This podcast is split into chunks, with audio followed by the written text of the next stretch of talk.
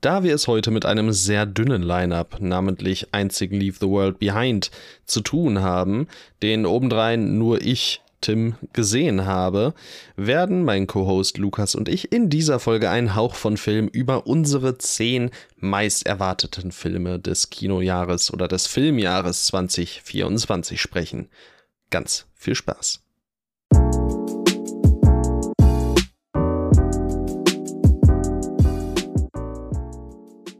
Na, Lukas? Na, Tim? Was geht? Ja, es ist äh, alles gut. Wie geht's dir?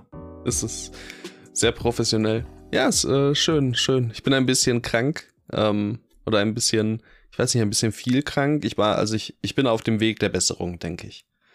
Das kann man, denke ich, so zusammenfassen. Ich war ja im Urlaub in London, natürlich in der, in diesem U-Bahn-System. Ich glaube, da ohne, ohne Erkrankung zurückzukommen, das ist, äh, das gleicht einer nicht zu bewerkstelligenden Aufgabe. Das glaube ich dir. Was denn schön? Ja, doch, also ich glaube, dass ähm, wir waren jetzt da von im Grunde von Mittwoch bis Sonntag, wobei ja dann sowohl der Mittwoch als auch der Sonntag ja dann mit der Anreise mal so ein bisschen verlorener Tag ist, ne? Also Donnerstag, Freitag, Samstag und da war dann auch ordentlich Programm, aber ja, doch, schön. Anstrengend, aber schön. Hattet ihr Jetlag nach der Zeitumstellung?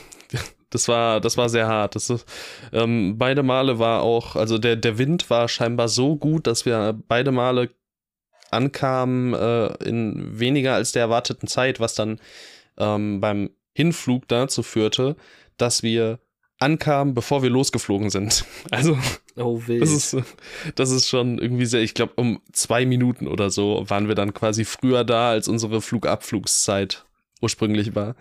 Ähm, das ist schon krass. Das war ganz, war ganz witzig. Ja. Hat mir auf jeden Fall so ein kleines Zeitreisegefühl gegeben. Wow. Ja. Das wäre jetzt ähm, eine krasse Überleitung für irgendeinen Film, aber gibt's nicht. Aber gibt's, gibt's nicht, nee. Ähm, ja, ich denke im Zuge dessen ein kleiner Disclaimer dann direkt, äh, falls ich irgendwie mal, weiß ich nicht, scheiße klingen so, sollte oder beschissener als sonst, um es ganz böse auszudrücken. Nein, also seht es mir nach. Ähm, es ist okay genug, denke ich, dass wir hier aufnehmen können, aber ja, ich bin, ich bin nicht in absoluter Topform. Peinlich. So bin ich. Ähm, und trotzdem darf ich ja im Grunde anfangen mit einem Monolog. Das ist ja sowieso super dankbar. Möchtest ja. du denn äh, wenigstens die Inhaltswiedergabe vorlesen? Das kann ich sehr gerne machen. Worum ähm, geht's Tim überhaupt? Aber, oh, warte, entschuldige. Das müssen wir quasi ja gleich nochmal machen. Aber mehrere Sachen. Äh, mehrere? Es war der, es, ja, es war der Spotify-Jahresrückblick. Ach, stimmt. Haben wir beim letzten Mal vergessen. Falls ihr, und also wir wissen, dass es bei, ich glaube, irgendwie 26 oder so so ist, falls ihr uns in den Top 5 Podcasts habt. Scheut nicht davor zurück, es zu teilen und uns zu taggen. Wir würden uns riesig freuen, herauszufinden, wer da so alles äh, uns in den Top 5 quasi hat. Das ist äh, unglaublich cool und ich glaube auch sechs Leute auf der 1. Ähm, erstmal natürlich danke. Das ist sehr, sehr cool. Muchas ähm, gracias aber teilt es gerne auch. Also, wie gesagt, wir würden es sehr gerne sehen. Es ist wirklich eine, eine, eine crazy Sache. Ähm, es ist nicht so ja. peinlich. Es gibt peinlichere Sachen. Ich müsste noch mal rauskramen, wie es letztes Jahr stand, aber es ist auf jeden Fall eine deutliche Steigerung. Also, ich glaube, 26 Top 5 hatten wir auf gar keinen Fall. Das ist cool. Das ist echt cool. Also von daher, teilt es mit der Welt. Zeigt, ja. äh, dass wir ein Podcast sind. Möchtest du mal ein bisschen was über unseren Linktree erzählen, bevor wir loslegen? Genau, wir haben ein äh, Zelda-Busch, ein Linktree. Und äh, da werdet ihr die ganzen, okay, es sind diese Folge wahrscheinlich, äh, ich weiß gar nicht, ob dieser Folge irgendwas da ist. Ich glaube nichts, nee. Aber an sich ist das, ist dieser Linktree dafür da, dass wenn wir über Trailer sprechen, dann könnt ihr dann auf den Linktree draufgehen, dann seht ihr die ganzen wichtigen Sachen, die wir in der Folge besprechen, mit so einem Link. Also beispielsweise, falls ein neuer Trailer rausgekommen ist, dann ist der Trailer dort zu finden. Das heißt, der Linktree ist auf jeden Fall ein magischer Gegenstand, äh, den ihr in euren äh, Fantasy-RPGs auf jeden Fall immer äh, auf der Kurzwahltaste haben solltet. Und äh, ja, wir haben auch Instagram, das haben wir ja gerade schon so ein bisschen, an, bisschen angedeutet. Äh, mit dem teilt das bitte und äh, folgt uns auf Instagram, weil äh, wir sind coole Instagrammer. Yeah. Würde ich sagen. Sehr schön. Sehr gut ähm, zusammengefasst. Ja. Und, und coole Letterboxler. Coole Letterboxler. Ich habe da auch viel zu wenig Zeit. Ich habe, glaube ich, noch zwei Rezensionen irgendwie vorgeschrieben, aber ey, wann? Ich muss, ich, ich kann nicht alles managen, das ist zu, ist zu viel. Aber irgendwie ab und an in unregelmäßigen Abständen kommen da irgendwie Reviews von unserer gemeinsamen Meinung, mehr oder weniger. Ja. Und, und manchmal nicht. Und manchmal, manchmal nicht, in regelmäßigeren Abständen nicht, genau. Ja, okay, dann jetzt darfst du gerne die Inhaltswiedergabe zu Leave the World Behind vorlesen. Genau, Tim hat Leave the World Behind geguckt. Hatten wir den Trailer damals sogar in den News drin? Ich weiß es gar nicht mehr ganz genau. Ich denke ich schon, schon, äh, weil wir hatten ja ähm, auch den grandiosen Folgentitel Uns Barack wird exorziert. Stimmt. Und äh, ja, da das ja hier der ähm, Obamas produzierte Film ist, wird es, denke ich, damit zu tun gehabt haben. Gut, ich äh, mache übrigens schon mal eine kurze Triggerwarnung. Es ist eine Netflix-Inhaltsangabe. Äh, also, es ist kurz. Ein Luxus-Familienurlaub nimmt eine unheilvolle Wende, als die Familie durch eine Cyberattacke von der Außenwelt abgeschnitten wird und plötzlich zwei Fremde vor der Tür stehen. Ja, sehr ähm, ausführlich wie immer. Halt. Netflix. Zwei Stunden 21 sehe ich gerade geht das Ding. Und äh, da direkt würde ich sagen, der, der erste Einschub meinerseits. Danach hat sich das nicht angefühlt. Also ich äh, war am Ende wahrscheinlich doch ein kleines bisschen enttäuscht vom Film, aber mochte ihn. Also, ja, was du im Vorhinein gesagt hast, der ist bestimmt nett und so. Ich würde sagen, ist nett, aber er ist, also er ist gut nett. Er ist so besser als nett. Er ist so, also ich habe ihn auf schwachen dreieinhalb Sternen, so auf dreieinhalb Sternen halt, weil er viele sehr gute Elemente hat. Ähm, weil er wirklich kurzweilig ist für die Laufzeit, die er hat. Also ich war jetzt selber nochmal überrascht davon, dass er über, also ein gutes Stück über zwei Stunden geht. Ähm, aber er hat halt eben auch so seine Probleme. Und ich weiß nicht, irgendwie macht so ein bisschen das, was halt die ähm, postapokalyptischen oder die apokalyptischen Netflix-Filme so machen, äh, unendlich viele Themen aufgreifen, die alle überhaupt keinen vernünftiges Ende finden oder finden können, weil was willst du alles machen? Also, ähm, wie es hier in der Inhaltswiedergabe ja auch schon hieß, es handelt sich um eine Cyberattacke und es steht erstmal die Frage im Raum, was, was passiert jetzt? Wer war das? Und im Zuge dessen natürlich äh, die Frage, okay, wer greift hier die USA an? Oder, ähm, also, oder ja, wer genau greift die USA an? Also sind es jetzt weiß ich nicht, es, es steht im Raum, es sind die Koreaner oder die Chinesen oder der Irak oder alles Mögliche. Und ähm, so, erstmal wird halt diese, die USA hat sich viele Feinde gemacht, China ähm, gefahren. Es gibt natürlich Stress untereinander, denn plötzlich stehen diese zwei Strangers vor der Tür, Mahershala Ali und Miala. Ich hoffe, man spricht den Namen so aus. Die kennt man zum Beispiel aus Buddies, Buddies, Buddies.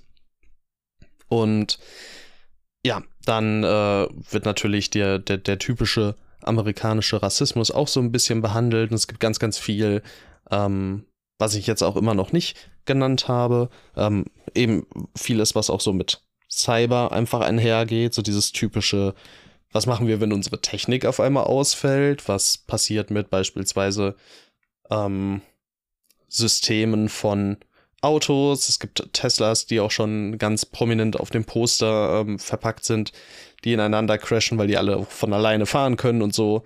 Ähm, natürlich darf Konsumkritik und sowas nicht fehlen. Also merkt schon, unendlich viel. Kann so nicht zufriedenstellend aufgelöst werden oder wäre sehr, sehr merkwürdig, wenn das der Fall wäre und dementsprechend ist Leave the World Behind auch in erster Linie als Mystery-Film, Mystery-Thriller verpackt ähm, der ganz häufig Sachen so ein bisschen in May-December-Manier völlig übermysteriösiert, falls das irgendwie ein Wort ist, das ich jetzt erfunden habe, dann bin ich stolz auf mich. Ähm, heißt ganz ominöse Musik, die äh, immer wieder abgespielt wird, die Kamera ähm, sehr dynamisch, sehr schön, häufig sehr zentrierte Bilder, sieht allgemein sehr gut aus, der Film, mit Ausnahme vielleicht der visuellen Effekte, die immer mal wieder nicht schlecht aussehen, aber gerade so dieses, ja, dieses kleine bisschen fehlt ihnen quasi, als, als dass sie wirklich als organisches Element in diesem Film funktionieren würden. Und ja, von daher irgendwie so ein, so ein kleiner Mixed Bag, der am Ende ähm, wie gesagt, durch seinen Unterhaltungswert und vor allem durch den durch die Bank weg sehr ähm, gut aufspielenden Cast zu überzeugen weiß. Marshall Ali und Miala habe ich ja schon genannt. Julia Roberts und Ethan Hawke spielen hier die beiden Hauptfiguren quasi. Kevin Bacon hat noch eine kleine Rolle. Ähm, auch die beiden Kinder des ähm, gerade eben genannten Paars, äh, Farrah McKenzie und Charlie Evans, spielen das sehr gut. Und ja, von daher ein Netflix-Film, den man sich sehr gut angucken kann. Einer der auf jeden Fall besseren Sorte. Aber vielleicht so in Richtung, ähm, in Richtung äh, They Clone Tyrone. Sehr viele gute Elemente, gute Ansätze, aber am Ende ja nicht ganz, nicht ganz zufriedenstellend zu Ende gebracht und äh, im Großen und Ganzen würde ich sagen, trotzdem noch ein, ein gutes, gutes kleines Stück besser, aber kein endlos großer Wurf. Aber ich freue mich trotzdem jetzt schon darauf, mehr von Sam Ismail zu sehen. Comet habe ich mir noch nicht angeguckt. Da spielt unser guter Freund Justin Long die Hauptrolle, habe ich gesehen. Oh ähm, Gott. Soll aber zumindest laut Average noch mal ein Stück besser sein und geht nur 90 Minuten. Also vielleicht gucke ich da in Zukunft mal wieder rein. Und scheinbar soll sein nächster Film sich um das Bermuda-Dreieck drehen. Und ich glaube, das könnte auch auf jeden Fall ganz nett werden. Deutsche, ähm, ich habe seinen Namen vergessen, aber der, der Dark gemacht hat, der macht jetzt auch nur so Mystery-Sachen. Ah, ja. Das US-amerikanische Dark-Typ. Pardon, ja. ähm, häufig wurde, glaube ich, der Shyamalan-Vergleich aufgemacht.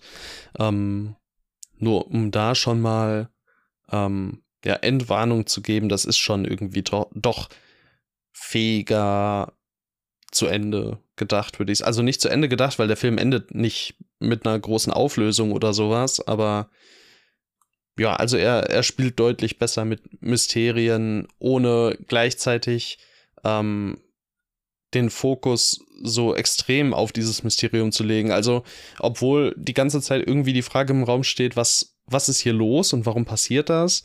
Ist es irgendwie, es fühlt sich nie so richtig so an, als wäre das die eine Sache, die es quasi zu lösen gilt, weil immer wieder die ganzen anderen Elemente eben mit in den Topf geworfen werden und man schon halt merkt, okay, eigentlich ist dieses große Problem nur da, um auf die vielen kleinen Probleme aufmerksam zu machen. Und ja, das ist jetzt auch kein, keine weltbewegende Erkenntnis so, aber war in der Umsetzung, wenn auch nicht optimal, oder vielleicht ändert, ändert da auch noch mal unsere Lieblingsphrase in den letzten Wochen, so eine zweite Sichtung. Vielleicht ändert die da auch noch mal was dran. Aber ja, doch, also der, der ist durchaus wirklich sehenswert. Das äh, klingt doch eigentlich alles ganz nett, aber ich habe trotzdem nicht sonderlich viel mehr Interesse daran. Oder noch sonderlich Interesse daran, mir den anzugucken. Ja. Ich weiß nicht, irgendwie ist am Ende Klar, halt auch einer dieser Netflix-Filme, die, glaube ich, halt so ein kann, muss nicht Ding sind. Halt, wie gesagt, einer der besseren Sorte, so wie bei, ähm, wie bei The Clone Tyrone. So, man kann ihn gucken, der hat seine, seine Elemente, die wirklich cool sind. Aber wenn man den jetzt nicht gesehen hat, dann wird man jetzt ihn auch nicht missen. Also ist schon okay. Ja, das, das wird wahrscheinlich so sein. Ja. Naja, aber Spielt man die Obamas? an der Stelle gehört. ich weiß nicht, also dadurch, dass ich, ähm, dass ich mich nicht in größter Intensität mit den Obamas äh, jemals auseinandergesetzt habe. Warum? Und, und sie in ähm, vor allem in, in Spielfilmen bisher ja noch nicht erleben durfte in irgendeiner Art und Weise, wenn ich mich nicht irre. Ja, Rustin haben sie auch mitproduziert, also äh, den haben wir uns ja beide nicht angesehen. Auch einer dieser Filme wahrscheinlich, die man äh, gucken kann, aber nicht muss. Ähm, ja. kann ich da nichts zu sagen. Wann schauen wir Our Great National Parks? Ja, es Also sieht, da ist, sieht gut aus, ne? es ist uns, uns Barack. So Uns. Barack, ja. Hey, Naja. äh, Philipp hat ihn gesehen, liebe Grüße, fünf Sterne. Na, guck mal. Sein Barack. Sein Barack erscheint. Sein Barack. Ja. Ja, das war äh, Leave the World Behind. Stark. Und wir lieven jetzt Leave the World Behind. Behind. Lass uns über den Elefanten im Raum sprechen. Unsere Jahreshighlights Ach so, ich hab gehört, du meinst den 2024. Elefantenmensch. Nee, den nicht. Schade. Schade. Das Heute nicht. äh, haben, haben wir schon mal irgendwann angerissen. Tja. Ja, ähm, Lynch, mach mal einen neuen Film, dann können wir über, Ele über Elefantenmensch sprechen. alle Lynch-Filme nochmal. Alter. Ja, wir haben uns gedacht, eigentlich war diese Folge für Anfang Mitte Januar geplant, aber wenn jetzt heute so wenig irgendwie abging, Wonka holen wir wahrscheinlich in der nächsten Woche nach, weil ich den krankheitsbedingt eben nicht mehr im Kino gucken konnte. Ähm, ja, lass uns doch jetzt über die Filme sprechen, dann kommen wir auch nicht in die Verlegenheit, ihnen zu wenig Platz einzuräumen oder sie ähm, zu spät rauszubringen oder so. Und dann habt ihr jetzt Ende 2023 schon mal unsere meist erwarteten Filme für 2024. Das klingt ganz wundervoll. Und du darfst gleich gerne mit deiner 10 anfangen, nachdem ich einen weiteren Disclaimer, das ist irgendwie das Wort dieser Folge, Disclaimer gerade, habe ich zumindest das Gefühl, ähm, ja, eben raushaue. Wir haben nämlich äh, in unserer Top 10 des letzten Jahres, die übrigens unsere meistgehörte Folge war, ähm, nochmal danke an der Stelle, ähm, zwei Filme drin, die nicht erschienen sind, die jetzt aber bevorstehen. Also einer steht ganz kurz bevor, das wäre Poor Things. Und einer steht wahrscheinlich irgendwann im Laufe des Jahres bevor. Havoc von Gareth Evans mit Tom Hardy und Co. Die ähm, sind logischerweise dann jetzt nicht in unseren Listen dabei. Außerdem auch letztes Jahr schon mit dabei Dune Teil 2. Auch der steht im Februar bevor. Und äh, da Dune natürlich sonst meine Eins gewesen wäre, haben wir uns gedacht, okay, wir nehmen dann äh, den anderen Film. Der wäre dann bei dir auf der Eins gewesen, richtig? Ich denke ja, doch, Ja. schon. Dann äh, nehmen wir den nämlich auch mit raus, weil also diese beiden Filme wären ultimativ in unserer beiden Listen gelandet. Von daher Joker. Ich wollte mir eigentlich noch ähm, anhören, wie man den Namen ausspricht. Folie à deux wahrscheinlich, irgendwie so. Ähm, Ähm, ich als alter Lateiner weiß es natürlich nicht, aber ebenso. Folie à deux klingt gut. Folie à deux. Off also offiziell jetzt, äh, das ist die einzige richtige Aussprache. Diese Oh mein Gott, beiden ich weiß Filme. es. Ich weiß es. Okay. Folie adieu. Folie deux. So Okay. wird das ausgesprochen. Was Muss. jedes. Was jedes Kind. Muss. Ja, diese Filme haben wir eben auch ausgeklammert. Ähm, Sonst Ja. wollen wir kurz über. Wollen wir kurz darüber, wollen wir kurz über Dune und Joker sprechen, nur so ganz kurz? Also vielleicht über Dune noch kürzer als über Joker? Können wir machen. Also wir ähm, machen jetzt, äh, wir machen jetzt quasi dann unseren äh, ersten Step und sprechen über die Filme, die wir noch nicht äh, mit in unsere Top 10 aufgenommen haben. Ähm, ja, Dune halt Teil 2. Vielleicht kann ich dann News einfach vorwegnehmen, weil es sind jetzt auch keine bahnbrechenden News, aber ähm, laut Denis Villeneuve ist äh, Dune 2 noch besser als Teil 1, beziehungsweise er ist noch zufriedener mit ihm. Und äh, mit einer Laufzeit von 2 Stunden und 46 Minuten ähm, können wir uns durchaus auf ein weiteres äh, Epos gefasst machen. Wäre geil, wenn er gesagt hätte, nö, Teil 1 finde ich besser. So, Teil 2 ist auch ganz gut, aber Teil, Teil 1 ist wirklich besser. Ja, dann hätte man sich ja noch zurechtbiegen können, so, aber als großes Ganzes ist es perfekt. Ah ja. so, das, Ja. Das wäre es dann wahrscheinlich gewesen. Ja, ich meine, was wollen wir jetzt zu Dune Teil 2 sprechen? Ich glaube, es kommt nächste oder übernächste Woche noch ein neuer Trailer. Ähm, ja, also Teil 1 äh, dürfte ja als Appetizer ähm, gut genug hergehalten haben. Jetzt will ich das Ganze sehen und der Cast und Co. machen ihr Übriges, ne? Absolut. Ähm, und ja, Dune 2, es wird bestimmt einfach, einfach geil und bildgewaltig und ich freue mich auch extrem drauf. Ich habe ja letztens nochmal die David Lynch-Verfilmung gesehen und gerade so alles, was in äh, Dune 2 passieren wird, wird dort ja echt nur so richtig kurz angerissen und das mal so in voller Länge zu sehen und auch dann diesen, diesen religiösen Krieg, da bin ich echt äh, sehr gehypt drauf. Ja, wobei, ähm, ich meine, da habe ich jetzt den, den Lynch-Film nicht mehr präsent genug gerade, aber äh, der, der Krieg ist ja auch was, was im Buch zumindest zu ganz, ganz, ganz großen Teilen geskippt wird. Also ah, okay. du, du, du springst im Buch tatsächlich irgendwie von, also innerhalb von vier, fünf Kapiteln, so vom Gefühl, okay, ist, ist dieser mhm. Krieg abgehandelt. Auf vielleicht ah. 100 Seiten von 800, 900 oder so, wenn überhaupt. Ähm, ja, also da, da skippt man dann tatsächlich vom quasi Anfang zum quasi Ende. Ach ja. so, das, das wusste ich alles nicht. Ich bin ja kein, ich bin ja nicht der Buchleser. Tim ist ja hier unsere, unser Dune-Experte. Ich bin Und, äh, ähm, die, die Lese, Lesemaus. Sagt man Lesemaus? Du bist die, wenn bist du die Lesemausi. die Lesemausi? ja. ja, okay. Ja. Ja, ja. Ja, gut. Und äh, ja, wenn wir mit äh, Dune durch sind, vielleicht noch mal ein paar Worte zu Joker. Ähm, ich bin einfach sehr gehypt auf Joker, weil es ist ein, also es soll ja sehr viele Musical-Elemente haben und es klingt einfach wild. Ich bin super gespannt, was Todd Phillips daraus macht. Ähm, ich bin ja schon riesiger Fan vom ersten Joker, obwohl man den sicherlich auch viele Sachen vorwerfen kann, aber ich mag den Film einfach äh, und ich äh, bin halt echt gespannt, ob er da herankommen kann nochmal und wie sie auch diese, diese ganze Geschichte äh, fortführen, denn das habe ich in gewisser Weise kritisiert, als damals bekannt geworden ist, dass sie Joker 2 machen wollen. Ich äh, finde, damit musst du halt dein eigenes Ende, was du in Teil 1 aufgebaut hast, halt auch irgendwie erklären und das sollte ja eigentlich so mehrere Deutungsoptionen offen lassen. Und ich bin mal sehr gespannt, wie sie ja darauf eingehen oder inwiefern sie vielleicht auch gar nicht darauf eingehen. Ähm, aber das sind so Sachen, wo ich leichte Befürchtungen habe, ob ich, also, weil ich einfach nicht weiß, äh, ob es so gut wird wie Teil 1 für mich, aber ja, trotzdem bin ich halt unfassbar gehypt darauf und Joaquin Phoenix ist halt einfach immer geil.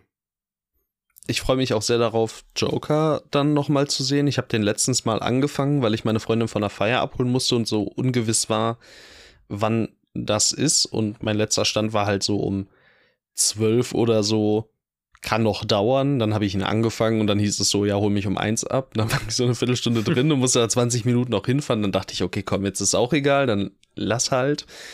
Ähm, ja, ich freue mich auch. Ich finde den Cast ähm, sehr cool. Also dazu kommen halt Lady Gaga, Brandon Gleason, Catherine Keener.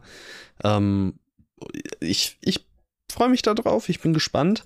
Ich habe ähnliche Befürchtungen. Also ob Todd Phillips das so vor allem in der mutmaßlichen Qualität. Ich muss den Film endlich noch mal sehen und wahrscheinlich sehe ich ihn heute auch noch mal mit etwas anderen Augen, aber trotzdem ähm, ja, ob das nochmal so hinhaut, wir, wir werden sehen.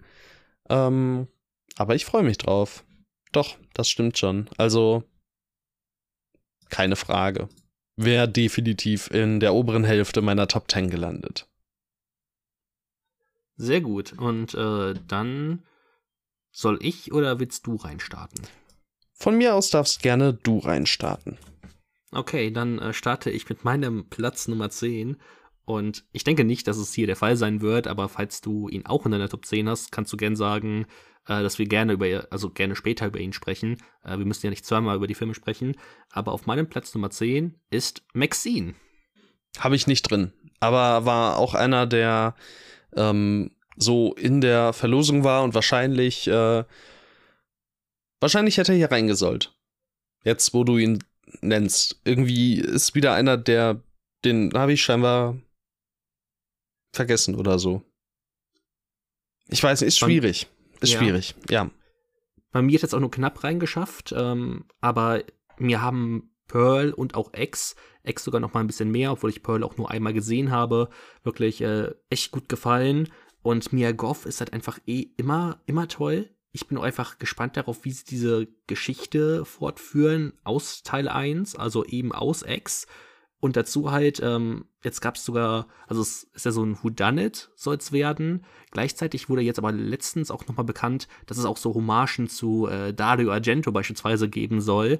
Und ja, sehr so Giallo-mäßig. Ja. Und allein schon inszenatorisch könnte das dann richtig geil werden. Ty West hat da auch einfach was drauf. So, man kann dem Mann sicherlich einiges vorwerfen, aber ähm, so inszenieren kann der Mann einfach. Und ja, ich glaube einfach, Maxine könnte ein verdammt cooler Film werden. Vielleicht nicht einer der zehn besten Filme des nächsten Jahres. Aber ganz ehrlich, das brauche ich auch nicht. Um kann man im Vorjahr, kann man im Vorjahr sowieso nicht so vorhersagen. Also, wenn ja. ich jetzt auch so zurückgucke auf, ähm, ich habe auch noch mal auf unsere Jahreshighlights natürlich ähm, vom letzten Jahr geschaut, also was wir uns da so ähm, gewünscht haben oder vorgestellt haben. Da hatte ich zum Beispiel auch Asteroid City mit drin.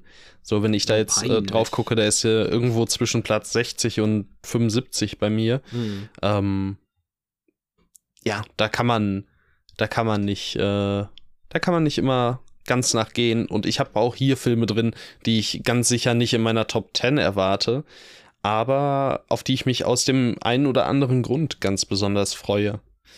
Ja, also Maxine ist auf jeden Fall auch ein Film, der, der bei mir irgendwie reingekonnt hätte. Ich glaube, da ist nur das Problem für mich, dass ich halt eben weder Pearl noch X so besonders toll fand, dass ich schon denke, dass Ty West sich halt auch eben, also der riskiert halt auch, ne?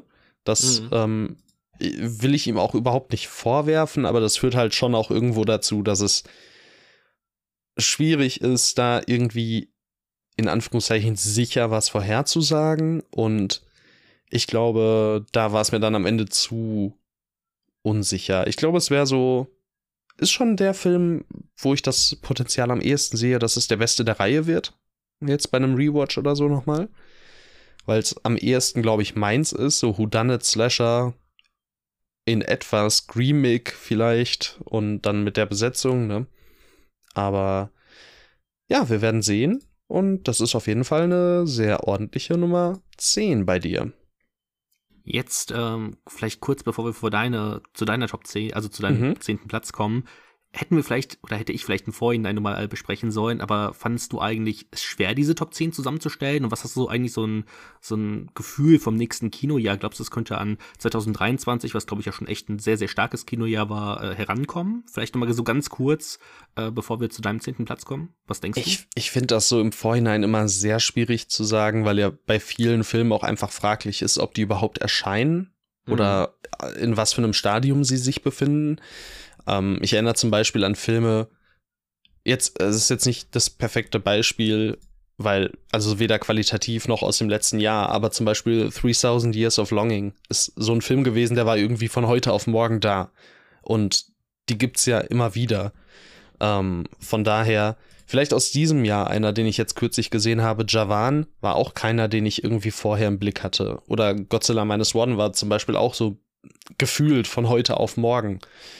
Und äh, deshalb, das ähm, ist immer ein bisschen, bisschen schwierig, da dann äh, ein finales Urteil zu fällen. Was ich sagen kann, ist, ich habe auf jeden Fall diesmal mehr Filme und jetzt zum Beispiel mit Maxine einen, den ich noch nicht mal berücksichtigt habe, ähm, mit denen ich zufriedenstellend meine Top 10 füllen konnte. Beim letzten Mal mhm. war ich ja so bis Platz 7, habe ich damals gesagt ähm, oder ab Platz 7 war ich richtig zufrieden. Ich glaube, jetzt habe ich schon eine Top 10, mit der ich zufrieden bin. Ich hätte noch mehr Filme gehabt und wir haben ja jetzt noch die großen außen vor gelassen. Von daher, ähm, ich bin schon zufrieden. Ich denke, das könnte ein sehr cooles Kinojahr werden, ähm, aber uns werden sicher noch einige Überraschungen auch erwarten. Ja klar, die gibt es ja echt immer jedes Jahr. Bei dir so? ähm, ich glaube, mir ist es ein bisschen schwieriger gefallen, als letztes Jahr die Top 10 zusammenzustellen. Und ich weiß auch nicht ganz genau, ab wann der Zeitpunkt kommt, wo ich so richtig zufrieden bin. Aber es kommen halt wirklich große Brecher heraus, auf die ich sehr große Hoffnungen habe. Auf die wir auch nochmal später, also auf die wir nochmal später auch, ja, kommen werden, zu denen wir später nochmal kommen werden. Aber ich glaube, also ich weiß es nicht. Wie schon gesagt, wie du schon gesagt hast, es gibt immer welche über, immer Überraschungen, aber ich glaube, ich hätte mich auf das Jahr 2023 wahrscheinlich noch mal ein bisschen mehr gefreut als auf das Jahr 2024 in Sachen Kinos, was man halt eben, ja, was ich jetzt vor 2023 wusste und halt eben, was ich halt vor 2024 wusste. okay.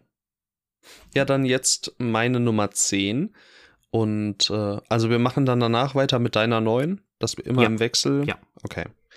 Ähm, meine 10 ist direkt einer dieser Filme, bei denen unklar ist, ob sie dieses Jahr schon erscheinen. IMDb sagt Postproduktion und erwarteter Release 2024. Deswegen habe ich ihn jetzt mit reingenommen. Und es ist der Grieche. Es ist Yorgos Lantimos. Ähm, Kinds of Kindness mit Emma Stone, Jesse Plemons, Margaret Qualley, Hong Chao, Willem Dafoe, Hunter Schäfer, äh, Kiki Palmer und um jetzt nicht einfach zwei Namen auszulassen, die auf Letterbox stehen, Joe Alwyn und Mamoudou Atier. Ähm, ein Film, in dem scheinbar drei Stories gespielt werden. Also ist ein äh, scheinbar ein Episodenfilm mit äh, einem feststehenden Cast, der in diesen drei Geschichten immer andere Rollen einnimmt. Also so ein bisschen wie bei den Kurzfilmen von Wes Anderson, die auf Netflix veröffentlicht wurden. Ich mag, ähm, ich mag äh, Anthologiefilme oder allgemein das Konzept eines Anthologiewerkes. Ich mag den Cast, vor allem Emma Stone, Willem Dafoe, Kiki Palmer finde ich sau cool. Ähm, ich äh, habe grundsätzlich Bock auf Jorgos Lantimos und ich glaube, Lantimos in einem Anthologie, ähm, ja, mit einem Anthologie-Konzept könnte sehr gut funktionieren. Und ja, ist ein Gamble, weil man weiß nicht, ob er rauskommt. Letztes Jahr hat uns schon so gezeigt, Lantimos, Filme und Deutschland und der Release pünktlich, in Anführungszeichen, schwierige Sache, aber Kinds of Kindness hat es bei mir auf die 10 geschafft. Den habe ich nicht mit drin, aber würde ich auf jeden Fall wissen, dass der nächstes Jahr erscheint, wäre wahrscheinlich Top 5 Material gewesen. Ja, das ist halt immer so eine, so eine Schwierigkeit. Ich habe jetzt halt Gamble. wirklich darauf geachtet, äh, dass es zumindest welche sind, die auf jeden Fall in der Postproduktion sind und äh, oder einen Release schon haben, wenn sie nicht schon in der Post sind. Von daher, ja.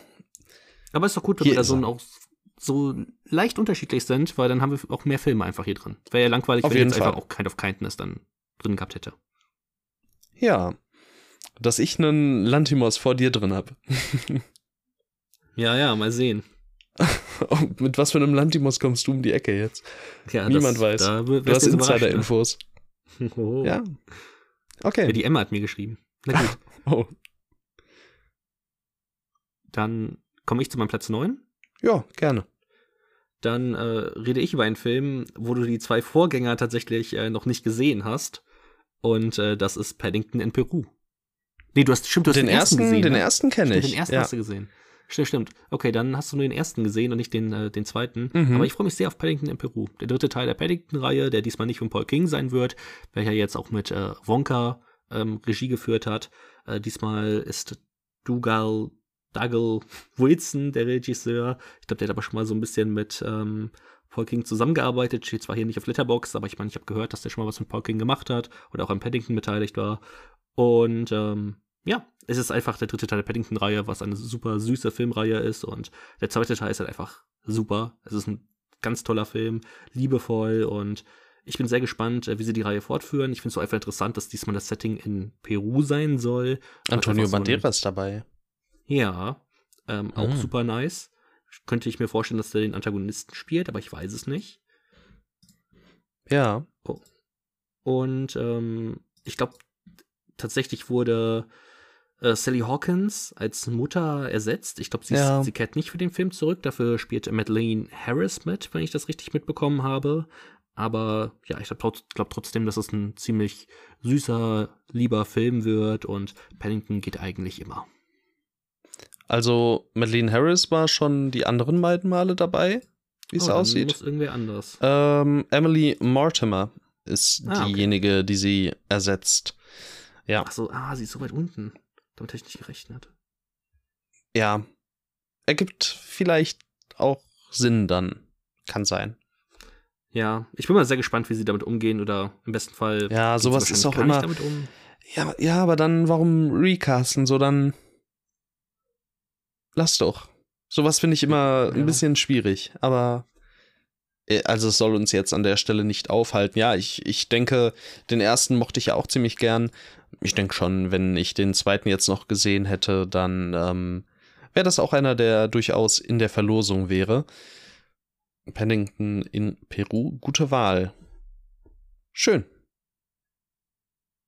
Dann kommen wir zu Gut. deinem neunten Platz. Mein neunter Platz. Wir haben in der letzten Folge über ihn gesprochen und obwohl wir beide unsere ähm, Bedenken haben, nach Mad Max Fury Road, ich, muss hier, glaube ich, Oh. Furiosa äh, Mad Max Saga mit reinnehmen. Also die Hoffnung, dass äh, das alles dann auf der Kinoleinwand ein bisschen weniger künstlich aussieht und dieser, dieser Rausch ähm, mich voll mitreißen kann, am besten noch äh, im IMAX. Ich glaube, der überwiegt. Anya Taylor Joy, Chris Hemsworth, weiß ich nicht, wie der jetzt äh, ein Plus an der Stelle ist, aber ey, George Miller und Mad Max, komm, Bruder, mach und äh, gib mir hoffentlich geilen Film. Ja, ich weiß nicht. Aber ich habe auch letzte Woche bereits, oder wir haben bereits letzte Ja. Woche ausführlich über Furiosa gesprochen, deswegen können wir jetzt vielleicht jetzt heute das ein bisschen Genau. kürzer halten. Hört in die letzte Folge, klickt euch zu den Trailern. Ähm, das ist auch wieder so eine etwas schwierige Wahl gewesen, weil ich, ich habe ja schon sehr Bock auf den. Und wie gesagt, ich glaube, im Kino äh, kann da wirklich dieser Rausch, dieser Vibe überwiegen. Und wenn er mich so richtig mitreißen, wenn der halt wirklich wieder so ein Action-Feuerwerk abliefert. Ich hoffe einfach, dass es so kommt. Ist auch wieder ein Gamble, diesmal auf eine andere Art und Weise. Ich gamble hier ein bisschen, aber mein Gott. Ähm, ja. Furiosa, Mad Max Saga.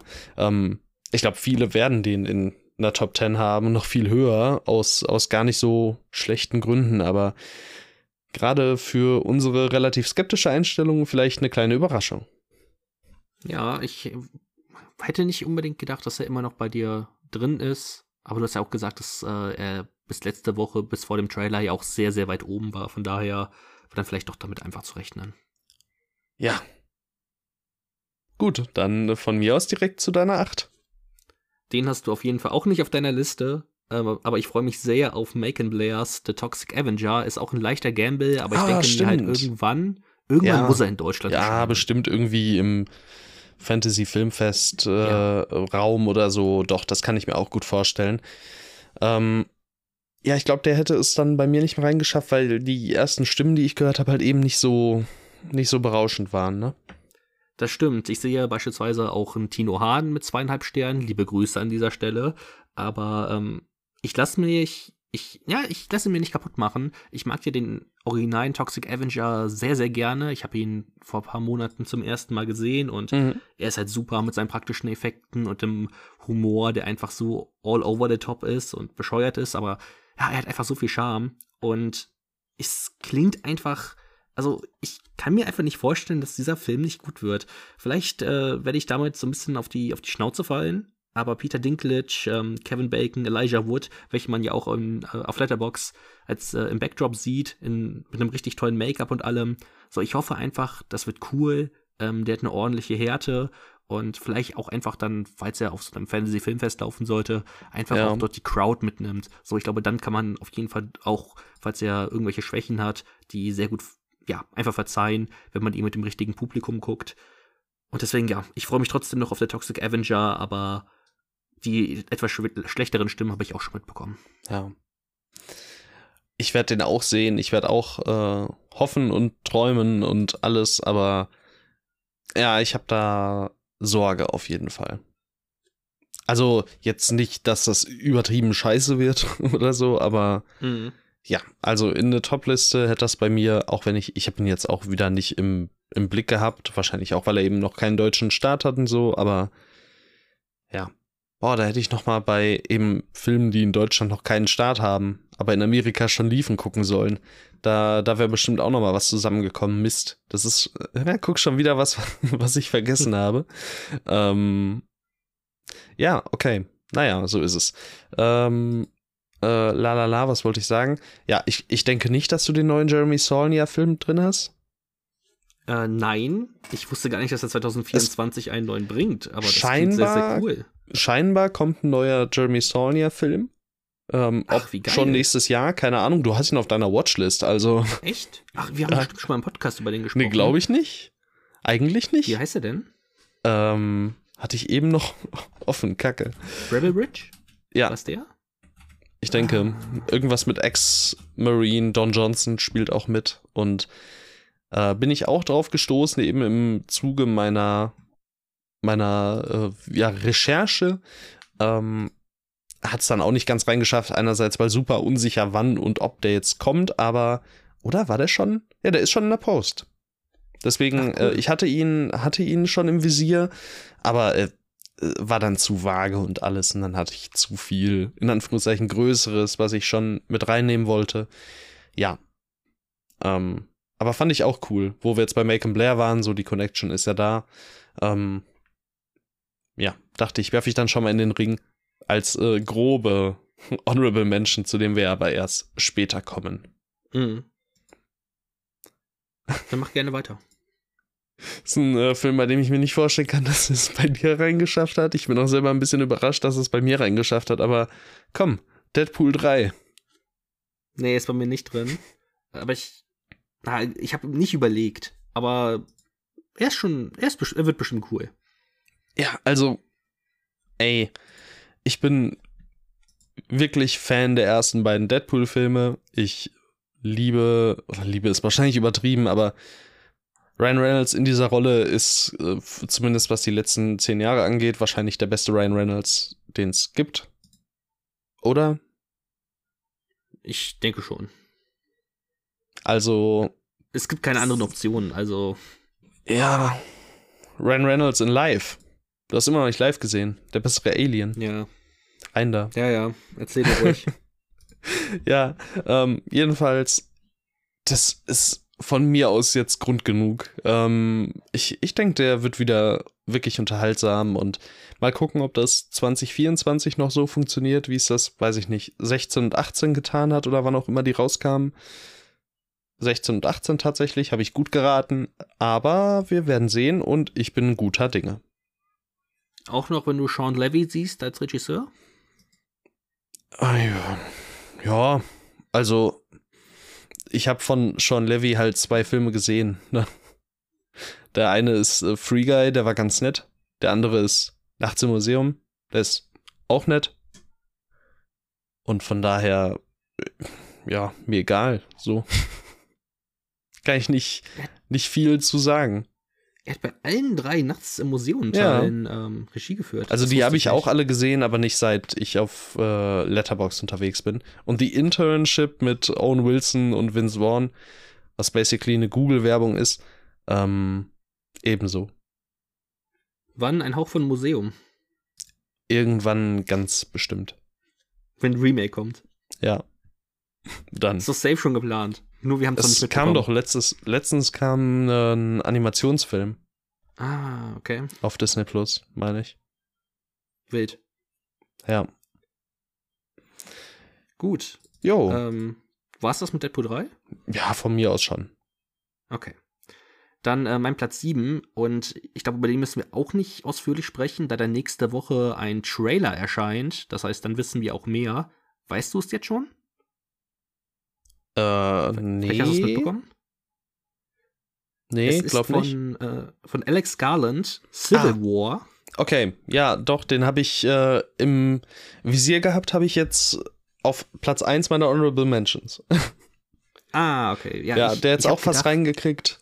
Ähm, ich ich Hm. glaube, am Ende hätte ich ihn auch, weiß ich nicht, der hätte auch bestimmt seinen Platz finden können statt Furiosa oder so, aber es war dann irgendwie schwer, eine Zehner-Auswahl festzuhaben von diesen Filmen, die eher so ein bisschen rotierten. Schön, dass du ihn drin hast. Ich habe zuerst gedacht, äh, der Trailer wäre irgendwie schon letzte Woche rausgekommen. Dann habe ich heute nochmal gesucht, hey, ist er an mir vorbeigegangen. Aber nein, ich habe mich verlesen. Er erscheint erst äh, dann diese Woche jetzt. Aber das heißt, wir werden nächste Woche in der Folge dann über ihn sprechen. Aber ich, ich finde, es sieht einfach interessant aus. So Alex Garland ist ein super spannender Regisseur. Ähm, Ex Machina, Annihilation, Men, welchen wir beide ja wirklich extrem toll fanden. Ja, der ist super. Ja, der ist wirklich toll.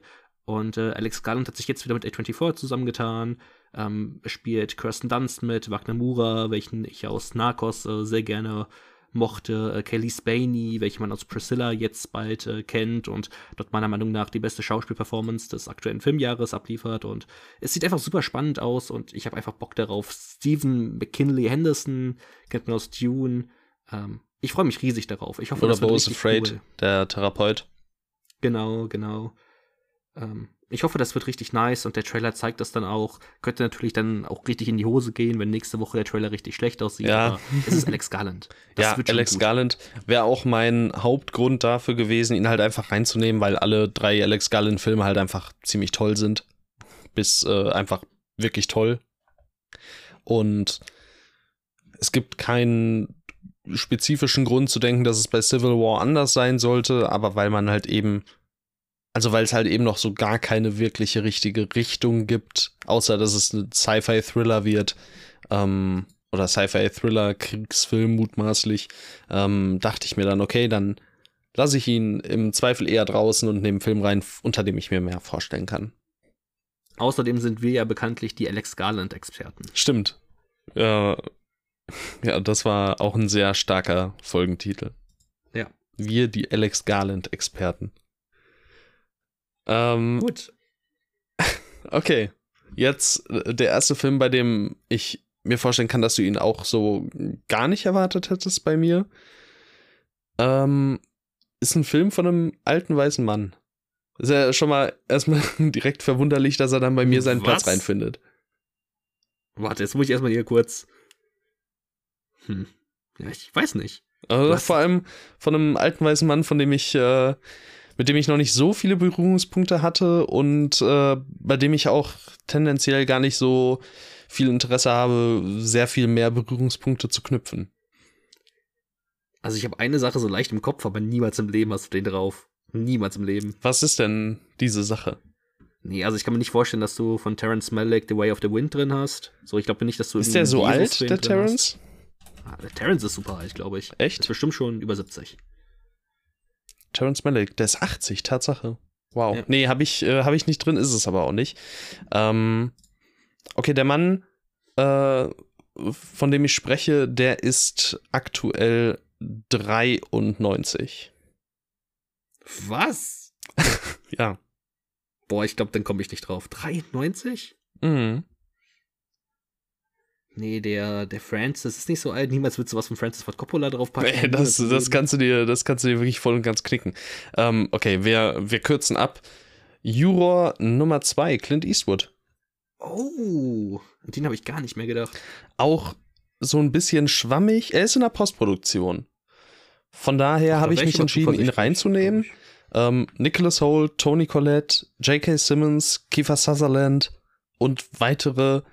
Ähm, und es geht um einen äh, Dude aus der Jury, der oder ein- ein Jurymitglied, keine Ahnung, wer das wird, ob das ja, ob das Nicholas Holt sein wird als Haupt Hauptdarsteller, keine Ahnung. Sagen wir jetzt, nehmen wir einfach mal Nicholas Holt jetzt gerade, auch wenn das vielleicht nicht ist. Äh, Nicholas Holt oder irgendwer stellt fest ähm, oder weiß, er ist verantwortlich für den Tod äh, einer Person ähm, und ist halt in der Jury von irgendwie diesem Fall und muss deshalb jetzt mit sich ausmachen, ob er das offenlegt oder ob er die Jury manipuliert, um ja, sich zu schützen. Und also was, es klingt irgendwie interessant, Kammerspiel, Bruder Gibb, Clint Eastwood kann Regie führen, auch wenn ich Mhm. erst zwei Filme gesehen habe und nur einen davon gut fand. Und äh, Cast ist cool und ja, wirkt einfach gut, ne? Also vielversprechend, sag ich mal. Das klingt mir sehr stark nach einem Hauch von Eastwood. Alter, ein Hauch von Eastwood. Aber dann möchte ich möchte nur die richtig guten Filme. Die äh, auch ganz unproblematischen, so American Sniper und ja, genau. weiß ich nicht. Flags of Our Fathers, irgendwie sowas. Ja, mal, mal sehen. Ja, aber cool. Hätte ich nicht mit gerechnet, ähm, dass da bei dir in der Top 10 auftaucht. Äh, nicht mal, weil es zwingend äh, Clint Eastwood ist, aber ja, es, ich weiß nicht. Ähm, Finde ich auf jeden Fall eine spannende Wahl. Ich finde einfach, das wirkt wie ein sehr vielversprechendes Konzept. Ich äh, Mhm. hab ja letztens auch erst auf dem Filmfestival Cologne, auch wenn das jetzt gar nicht mit reinspielte, wieder gemerkt, dass ich so Gerichtsfilme einfach intriguing Film finde. Ähm, 12 Angry Men, toller Film. Ähm, was hatte ich dann letzt, also auch in die Richtung gehend, ähm, wie hieß der von Billy Wilder? Zeugin der Anklage. Zeugin der Anklage, genau. Auch ganz toller Film, den ich auch unheimlich fesselnd fand und von Hast du daher. Urteil von Nürnberg gesehen? Nee, noch nicht. Aber der ist auch wirklich extrem gut. Äh, Den müsste ich mir eigentlich auch bald nochmal angucken. Ähm, Der vielleicht aus auch sehr gut 61, gefallen. Stanley Kramer? Äh, ja. Okay, kommt auf die Watchlist. Oh, Burt Lancaster, cool. Marlene Dietrich, okay, gib. Judy Garland, William Shatner, alle sind sie dabei. Ja, ist ein, ist ein sehr, sehr krasser Film. Hat auch ein schönes Mediabook. Okay. Lass mal gucken. Ähm, ja. Dann sind wir schon bei Platz 6? Ja, nee, Platz, Platz 7, ne? Äh, Warte, ich muss mal kurz. Platz 7, ja. Platz 7. Nee, Platz. Ich wollte gerade sagen, also ich habe doch jetzt Platz 7 gesagt gerade. Ja, ja, stimmt. Ja, okay. Ich habe eh meine Liste hier so. Okay. Ja, stimmt, da hat sich ja was verschoben, ne? Ja. Ja, okay. Dann äh, bitte, Platz 6. Dann äh, brauchte ich natürlich einen Film mit Jenna Ortega. Ich musste sie ja Alter, er ist drin.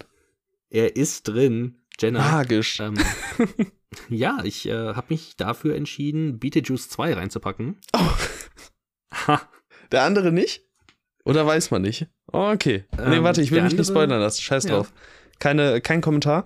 Ja, Beetlejuice 2 war auch einer, der bei mir auch so irgendwann mal in der Auswahl war, weil Tim Burton irgendwie vermisse ich diese fantastische Tim Burton-Magie.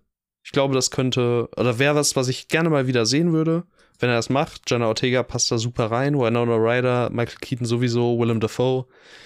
Gib, also, ja, doch. Ich habe halt Ist den ersten als Kind, glaube ich, gesehen, von daher hm. hm, kann, konnte ich nicht so ganz beurteilen, ob das jetzt voll mein, mein Ding sein könnte, aber bin positiv.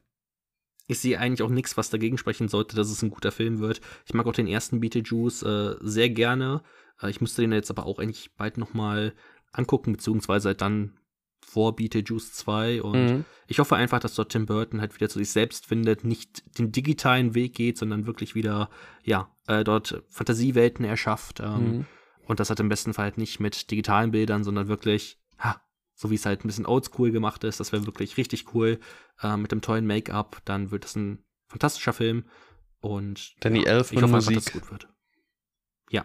Guck dir mal den Kameramann an. Haris ist- Sambarelu. Oh der ist nein. riesiger Kenneth Branagh-Fan, der liebt den. Oh nein. ich sehe Thor, ich sehe Mör, ich sehe hier die drei. Hier Ja, Kenneth Brenner. Poirot-Filme, Artemis Fowl, Mac 2, Mamma Mia. Here we go again. Ach, ist der Ja. zweite? Nee, ach so, okay. Du hast nur gesagt, der, okay, der zweite ist Here we go Der zweite again. heißt ja auch Mamma Mia, Here We Oh Go mein Again. Das ist auch so sehr stark. so ein ja. Mist. Ja, nee. Gut. Ja, aber Belfast. Aber Belfast, der ist schön. Ja, gut. Ja, Bei Locke konnte er ja auch den. Ich hoffe, wenig, wenig falsch machen. Ja, wobei, ich glaube, die Kamera ist auch bei den meisten Kenneth Branagh-Filmen das geringste Problem. Ich denke auch. Und Jetzt- Tim Burton an der Seite. Ja, doch, das, das wird schon irgendwie. Ich bin guter Dinge. Warum es fünf AutorInnen geben musste, plus zwei Original Writer, weiß ich nicht. Mach aber mir, hör auf, mach mir keine Angst. ja, ja, ich will mir das doch selber auch nicht kaputt machen, Mann. Ähm, Das wird gut. ja, kommen wir zu meiner sechs. Ferrari. Ich hätte eigentlich ein Ratespiel draus Ah. machen können, aber ich dachte, Ferrari hat, glaube ich, noch gar keinen deutschen Start. Ähm, Ich habe Angst, dass er nicht ins Kino kommt, tatsächlich. Ich meine, äh, in London gesehen zu haben, dass er da ähm, von Sky allerdings doch eben in die Kinos gebracht wird. Also Sky hat scheinbar Hm. in den UK die Rechte, Sky Cinema, aber er kommt in die Kinos. Okay. Ähm, ja, wir hatten ja einen Trailer gesehen. Ich fand den ziemlich cool. Adam Driver sieht saugeil aus. Michael Mann erstmal verlockend. Penelope Cruz auch dabei, habe ich auch eine Schwäche für. Doch, ich bin guter Dinge, dass das ein Film wird, der sehr toll wird, der meinen Geschmack trifft. Ähm, kommt ja auch relativ gut weg bisher. Nicht so gut, wie man hoffen sollte, aber ich glaube gut genug für einen Film, der wahrscheinlich, weil Michael Mann nach 2000 ähm, spaltet ja sowieso, ähm, der, der vielleicht eben so ein bisschen spalten könnte. Und ich freue mich einfach auf den. Ich will den wirklich gerne sehen. Nach wie vor Adam Driver in bisher meiner Meinung nach noch keinem schlechten Film gewesen. Also. Ja, doch. Äh, ich freue mich auch auf den. Aber er hat es auf jeden Fall bei weitem nicht in meine Top 10 geschafft. Das kann ich sagen. Ja. Ich weiß nicht, ich habe irgendwie auch nach dem Trailer eine Schwäche für den. Ich finde den Trailer auch so cool. Irgendwie, ja, gib. Also ich finde den nicht so cool, aber schon, ich fand den schon nice. Ja, doch, ähm, der Trailer war auch, er war, er war gut, aber ja, ich weiß nicht. Ja. Hey, jetzt äh, haben wir Platz 6 bis 10 fertig, noch keine Überschneidung. Ähm, denkst du, es bleibt so? Ich denke, ich bin mir sehr, sehr sicher, es bleibt so, denn jetzt kommt eine Was? Filmreihe. Ja, Na, äh, generell meine ich. ach so, ah nein, also da Okay. werden, da wird Okay, werden auf okay. jeden Fall noch, ich sag, mindestens drei, eher vier. Ja, okay. Ich, ich kann mir wirklich vorstellen, dass unsere Plätze 1 bis 4 einfach gleich sind. Vielleicht Ja. nicht in der Reihenfolge, aber. Ja, okay, ich bin gespannt. Ich glaube, einer wird sich auf jeden Fall unterscheiden noch. Okay. Platz gut. 5. Ähm, und der ist auf jeden Fall, also der wird auf jeden Fall nicht, ähm, den ist auf jeden Fall nicht. Das ist nämlich äh, in, aus einer Horrorfilmreihe, beziehungsweise Horror ist da auch ein bisschen sehr großer Stretch, denn nur der erste Film war ein Horrorfilm. Okay, schade, Und, äh, weil, sonst hätte es mit meinem ge gematcht. Ah, echt? Ja, mach weiter. Ah, okay. Wir werden es ja, wir werden's ja sehen. Ähm, der Regisseur ist Feder Alvarez Mhm. und äh, es ist Alien Romulus. Kommt mit, noch. Äh, echt? ja. Was? Damit habe ich nicht gerechnet. Niemals Warum? im Leben habe ich damit gerechnet. Ja, okay, Alien-Reihe halt, ne? Aber Ja. ja Kommt okay, noch dann, und, dann habe ich nichts äh, gesagt. ja. Dann kommen wir, kommen wir später dazu. dann, dann kommen wir jetzt zu meinem Platz 5. Ähm, Horrorfilmreihe. Dritter Teil. Horrorfilmreihe, dritter Teil. Ja, Ach so, ja gut, ist eigentlich relativ offensichtlich. Terrifier 3. Terrifier 3.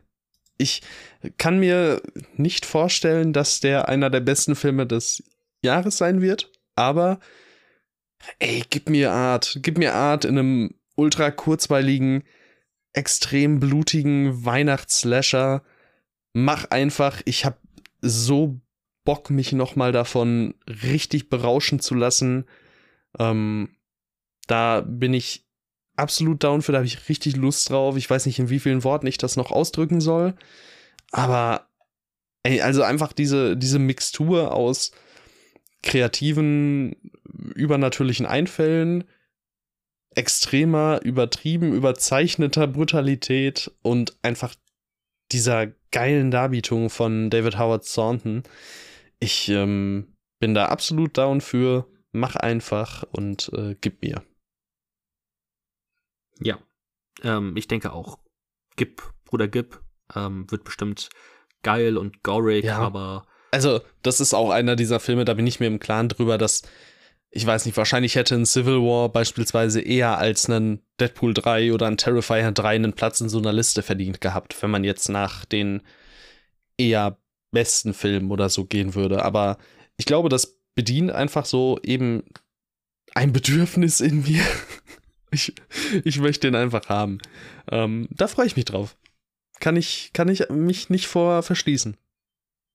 Und ich meine, genau dafür ist ja so eine Liste auch da, einfach so Ja. die Filme zu zeigen, auf die man sich auch besonders freut. Und ja, ähm, dann springe ich direkt zu meinem vierten Platz weiter. Und äh, das so. ist ein Film, der sogar. Wie bitte? Mach so. Mach so. Ähm, das ist ein Film, der relativ bald schon erscheint. Mhm. Und äh, der Film, über den haben wir auch schon ein paar Mal gesprochen. Mhm. Ähm, ich glaube, wir hatten den Trailer, ich glaube, den hatten wir damals durch mich nur drin, weil ich gesagt habe, komm, man sieht zwar nicht viel, aber ich will, dass wir ihn trotzdem drin haben. The Mhm. Zone of Interest. Oh, okay. Habe ich mit was anderem gerechnet? Ähm, Ja, ich weiß. Kann ich mir denken. Ja, okay. Ähm, er hat es bei mir nicht reingeschafft. Kann ich an der Stelle sagen. Ich finde halt ähm, dieses ganze Thema so unfassbar spannend, dass dieser, ähm, also der Film handelt anscheinend von einem Nazi-Kommandanten, dessen äh, Familie halt in der Nähe von ähm, Auschwitz lebt und dort halt so ein komplett idyllisches Leben führt, während halt, keine Ahnung, ein paar hundert Meter weiter ähm, Hunderttausende ähm, Juden umgebracht wurden oder beziehungsweise halt ganz viele verschiedene Menschen umgebracht wurden. Und das klingt so bitterböse, aber gleichzeitig halt auch nach so einer wichtigen Thematik. Gleichzeitig ist der Film von Jonathan Glazer, der halt Beispielsweise durch Under the Skin, welcher jetzt der einzige Film ist, den ich gesehen habe von ihm, aber die anderen Filme sehen auch super interessant aus. Er wirkt auf jeden Fall total, also es, er wirkt wie ein Mann, der so eine Thematik super, auf eine super spannende Herangehensweise mhm. angehen kann. Äh, dazu der Trailer, der, ich weiß nicht, irgendwie hatte der schon so eine Sogwirkung, obwohl man nur so einzelne Bilder gesehen hat, die Musik, das, also irgendwie hat er mich nicht losgelassen und ich glaube, der wird einfach unfassbar stark und deswegen freue ich mich auf ihn. Ich muss sagen, ähm, ich bin auch gespannt. Ich konnte mit dem Trailer allerdings, also ich, der hat mir nicht geholfen, wirklich einzuschätzen, was das ist. Ähm, ich kann auch wenig einschätzen, ob Jonathan Glazer sowas kann, weil das wirkt ja schon erstmal nach einem Straight-up-Drama. Und Under the Skin zumindest war ja schon sehr anders. Sexy Beast und Birth kenne ich bisher noch nicht. Und das Problem ist, ich kann das ja mittlerweile sagen, weil die erste Story ist gedroppt. Ich bin bald bei Erstkontakt, ähm, die filmische Begegnung. Ist ein äh, Filmpodcast, in dem man ähm, Erstsichtungen mit dem Host bespricht. Ähm, und da bin ich äh, eben ja zu Gast und bes äh, bespreche äh, Baskia. Und ich habe völlig vergessen, ähm, dass Birth existiert und das passiert mir immer wieder. Ich gucke auf Birth und denke mir, oh mein Gott, das muss ja so ein geisteskrank geiler Film sein. Und ah, es wäre der perfekte Film gewesen, aber aus irgendwelchen Gründen scheint es wieder passiert zu sein, dass er einfach, dass er mir einfach nicht verdammt nochmal vor die Augen gekommen ist. Wie passiert das immer? Mhm. Ja, von daher ja, äh, habe ich, hab ich mit äh, René über Basquiat gesprochen. Also folgt da gerne mal rein und freut euch drauf. Oh Mann, ey, wenn ich da jemals wieder äh, eingeladen werden sollte, Birth ist auf jeden Fall der Film, den ich dann nehmen werde. Und du musst mich dran erinnern, weil ich werde ihn wieder vergessen, weil das passiert ja jedes Mal. Mein und Gott. Ich kann ihn gar nicht vergessen, weil ja meine persönliche Göttin Nicole Kidman damit spielt. Und von daher. Ey, das ist aber. Ich, ich finde auch einfach, diese Prämisse klingt so geil. Also, hm. ähm, dass da einfach eine Frau irgendwie, ähm, ja, ein kleiner, ein kleiner Junge ähm, auftaucht äh, vor, der, vor der Haustür von einer Frau, deren Mann vor zehn Jahren gestorben ist und sagt, er ist die Reinkarnation von ihm. also es ist so, was zur Hölle ist das? Gib mir. Ja. Ja, und das gleiche denke ich mir bei The Zone of Interest. Sowas ja. passiert da dann auch. Auf einmal. Wahrscheinlich. Auf einmal äh, Rollentausch und dann quasi quasi Triangle of Sadness. Nur anders. Ach so. Größter, größter Plot-Twist der Filmgeschichte, würdest du sagen. Peinlich, wenn nicht. Ja, das war deine vier? Das war meine vier. Dann äh, kommt bei mir jetzt ein Film, den ich genauso einleiten kann, wie du es gerade getan hast. Erscheint schon ganz bald. Haben wir schon mehrfach drüber gesprochen. Haben wir auch den Trailer gesehen. Ich sag jetzt schon mal, kommt noch. Ja, äh, hat, hat ein ziemlich cooles Poster bekommen, wo äh, vier Bilder drauf sind? Nein. Guck mal auf die Poster von dem Film. Also, also mach mal bei Change Poster. Ja, ja, ich guck, ich guck. Es würde mich sehr wundern, wenn es lädt. Okay. Ah, okay, doch. Okay. Dann äh, kommt noch. Kommt noch. Dann verrate ich jetzt auch nicht, welcher das ist. Einfach, falls man sich ja. nicht denken kann. Ähm, also, ich sag so. mal so, es ist der nächste Platz bei mir. Also du kannst Ach so, ja, gut, sagen. dann äh, bitte. Es ist äh, Dream Scenario. Yeah. Jetzt sagst du so, nein, ist ein anderer. nein, hä, bist du dumm, Alter? Das ist doch nicht Dream Scenario. Das ist doch ganz offensichtlich. Weiß ich nicht. Ja, deine, Der neue deine vier, meine drei. Ja, Dream Scenario von Christopher Borgli. Wir haben ja beide auf dem Fantasy oder im Zuge des Fantasy Filmfests, nee, auf dem Fantasy, auf, auf dem Fantasy ja. Filmfest Sick of Myself gesehen. Ähm, der war ziemlich cool, wenn auch nicht perfekt. Und Dream Scenario, gerade der Trailer sah sehr wild aus. A24, Christopher Bogley, Nicolas Cage, produziert von Ari Aster. Ähm, ich weiß nicht, was man noch alles in den Raum werfen will. Äh, wieder eingefangen von Benjamin Löb, Lob, Löb, ähm, Kameramann unter anderem auch von Sick of Myself, aber eben auch Mandy oder After Young oder After Yang. Ähm, das wirkt einfach nach einem unheimlich wilden, skurrilen, herrlich charmant und amüsanten Film, auf den ich mich Anfang Februar sehr freue. Ja, ich freue mich auch riesig auf den. Also Nicolas Cage in der Hauptrolle, wieder in so einem ernsten, also was heißt ernsten, Ja, aber in so einer ja. ernstzunehmenden Nicht, Rolle. nicht, nicht trashig. Also er, Genau. er nimmt sich wahrscheinlich nicht so ernst, wie es andere Filme, in denen Nicolas Cage tr trashige Rollen verkörpert, halt es eben so tun. Oh Gott, was, was war das für ein Satz?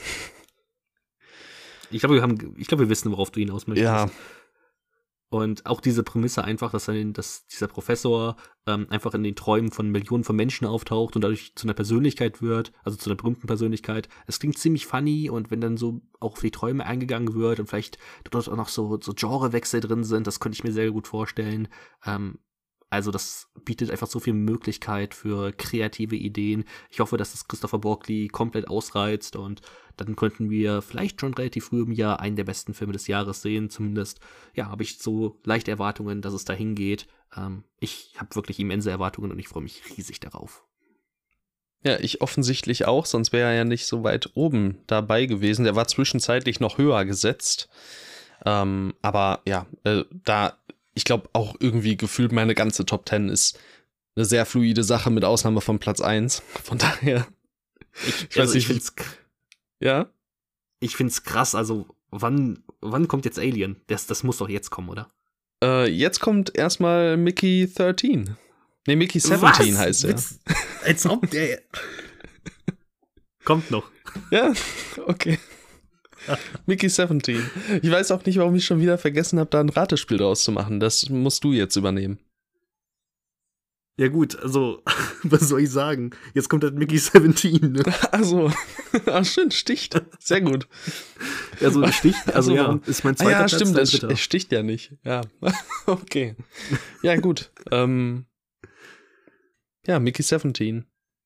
Bong Joon-ho. Ja, der, der neue Film von Bong Joon-ho. Ähm, ich habe mich gefragt, okay, wie weit nach oben kann ich ihn packen? Nur durch die Tatsache, dass es eigentlich Bong Joon-ho ist. Weil ich mir gedacht, der zweite äh, Platz ist eigentlich ja, komm, richtig. Aber plus, plus Robert Pattinson, Tony Collette, Steven Yeun. Also, Gib, Mark Ruffalo ist auch dabei. Sci-Fi.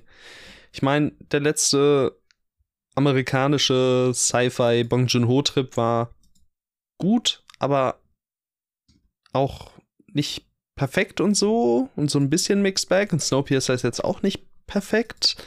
Ich glaube, dass es ein amerikanischer Film ist, ist das, was mich am ehesten noch skeptisch macht. Aber es ist halt ein Bong Joon-ho-Film und ich glaube, also selbst wenn das einer ist und ich sehe total, dass er vielleicht nicht in den Top 10 oder so meiner Liste des nächsten Jahres am Ende auftaucht, aber ich ähm, kann nicht leugnen, dass ich Bock drauf habe. Weil auch wenn Okja bei weitem nicht perfekt war, ähm, der hat so viele interessante Elemente und coole Darbietungen und so. Also ich freue mich einfach, neuen Bong Joon-ho zu sehen. Ich glaube tatsächlich, ähm, es ist der erste Film seit Parasite von Bong Joon-ho. Und ich glaube, er hat sich ganz genau ausgesucht, welchen Film er danach macht. Ähm, weil er ganz genau weiß, dass er jetzt ein Name ist. Und ich glaube, deswegen man noch mehr gespannt daraus sein, weil er würde da jetzt nicht, also das ist keine Auftragsarbeit. Ich glaube schon, dass er da wirklich sehr viel Herzblut äh, hinein investiert hat. Und äh, so sieht dieses ganze Projekt für mich aus. Und deswegen glaube ich, ähm, dass das, also klar, ich kann verstehen, warum man sagt, okay, US-amerikanisch. Ich denke trotzdem, dass Bong Joon-ho genau weiß, was er tut und dass es bestimmt einer der besten Filme des Jahres ne- wird nächstes Jahr. Aber wer, wer weiß. Ich, äh, also es ist ja eine Adaption und wir hatten das ja auch schon mal, meine ich. Ähm, das, da ist ja, glaube ich, eigentlich Mickey Seven, das Buch oder so. Ja, Und ich glaube schon. ich, ich finde auch nach wie vor, die Prämisse klingt halt irgendwie saustark nach der von äh, Moon, von ähm, äh, bla bla bla, dem, dem Sohn von David Bowie, dessen Name mir jetzt gerade Danke, Jones. Duncan Jones, danke, jetzt gerade irgendwie entfallen ist. Ähm, Danke, Jones. danke, danke, danke. ähm, ja, und aus, äh, ich, ich weiß nicht, also ich mag auch Moon und das jetzt dann eben hier nochmal irgendwie vielleicht in besser und anders und so zu sehen, doch, könnte ich mir gut vorstellen, dass äh, das einfach toll wird. Ich freue mich da auch sehr drauf. Ja, Mickey 17. Warum auch immer es jetzt 17 und nicht 7 ist. Oh Ja, mein Gott, weiß. es gibt mehrere, es gibt mehrere Bücher in der Reihe. Oh, okay. Wann macht äh, Bong Joon-ho Mickey Franchise. 18? Es wird Franchise. Shit. Ich hoffe. Teil 2 heißt, ähm, einen Moment, das möchte ich jetzt noch mit reinbringen. Hatte ich doch gerade hier stehen, mein Gott. Ähm, Antimatter Blues. Das klingt irgendwie cool. Ja. Soll ich mir, soll ich mir Mickey 7 bestellen? Gott, 368 ja, Seiten ist auch nicht, ist auch nicht sonderlich lang. Oh, es gibt's als Hörbuch. Ich habe jetzt, äh, ich habe jetzt Audible Probeabo. Drei Monate gratis gewesen. Beim Prime Day habe ich gemacht. Komm, dann, äh, aber, Hörbuch ist immer so eine Sache, ne? Hörst du Hörbücher? Wahrscheinlich nicht, Nee, ne? Wer gar bist nicht. du? Ah, ah, das ist doch auch schon wieder scheiße jetzt. Das nützt doch nichts. Also ich würde ich würde ja immer eher probieren zu sagen, komm, ich lese es selbst, aber ja. Ja, ich halt. ich kenne das ja von mir selbst. das Einzige ist jetzt halt wirklich, äh, dass es, dass es eben in diesem Probeabo, dass ich es dass ich's quasi hören kann, ne? Ähm, Hm. Aber weil ich weiß nicht, ich habe es halt nie geschafft zu lesen, aber es hat nur 368 Seiten, also eigentlich ist es der perfekte Film, äh, das perfekte Buch. Ah, Es ist so schwierig. Ja, naja. super stark natürlich für den Podcast. Hätten wir den Mickey 7 Ja, Mickey komm. 7 Experten. Sei, sei bloß leise. Ich mach das, ich, ist nicht wie damals, ähm, wie bei Dune, dass ich das noch machen kann. Naja, Was das? mal gucken. Ich überlege mir das mal. Zim, ich komme nicht darauf klar, wie weit du Alien Romulus hast. Ich Es- habe ihn auf der 2. Ja, Das ist doch ein Prank von dir. Nein. Niemals. gib mir, Alter, das ja also krass. Fede Alvarez, die geile Sau, gib her. Hätte ich nicht Also Don't Breathe war, also ist ein gottlos geiler Film. Auch Ja. sehr limitierte äh, Location. Ähm, relativ wenig Raum, von daher im Grunde perfekt dafür. Das jetzt im Sci-Fi-Gewand. Ich hoffe, es wird ein Alien-Film im Stile von Live, den wir von ja schon mal ganz, ganz kurz ange, äh, Also, den ersten angerissen hatten. Ich möchte einfach einen guten Film. Oh. Also, äh, Shots fired. Nee, ich, ich mochte ja live eben unheimlich gerne, der von äh, Daniel Espinosa war, dem äh, Gott, gottgleichen Morbius-Regisseur.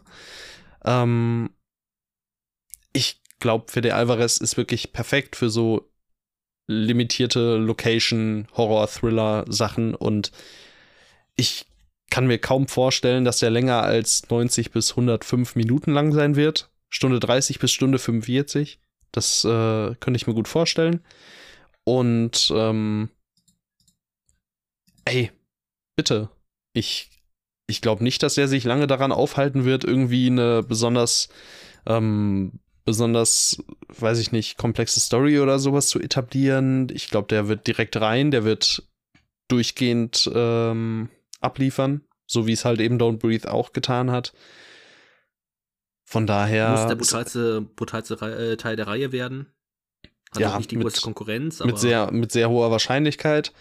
Und ich glaube halt wirklich, und das ist wahrscheinlich der Hauptgrund, aus dem er auf Platz 2 ist, bei kaum einem anderen Film bin ich mir so sicher, ziemlich sicher einschätzen zu können, was genau das wird.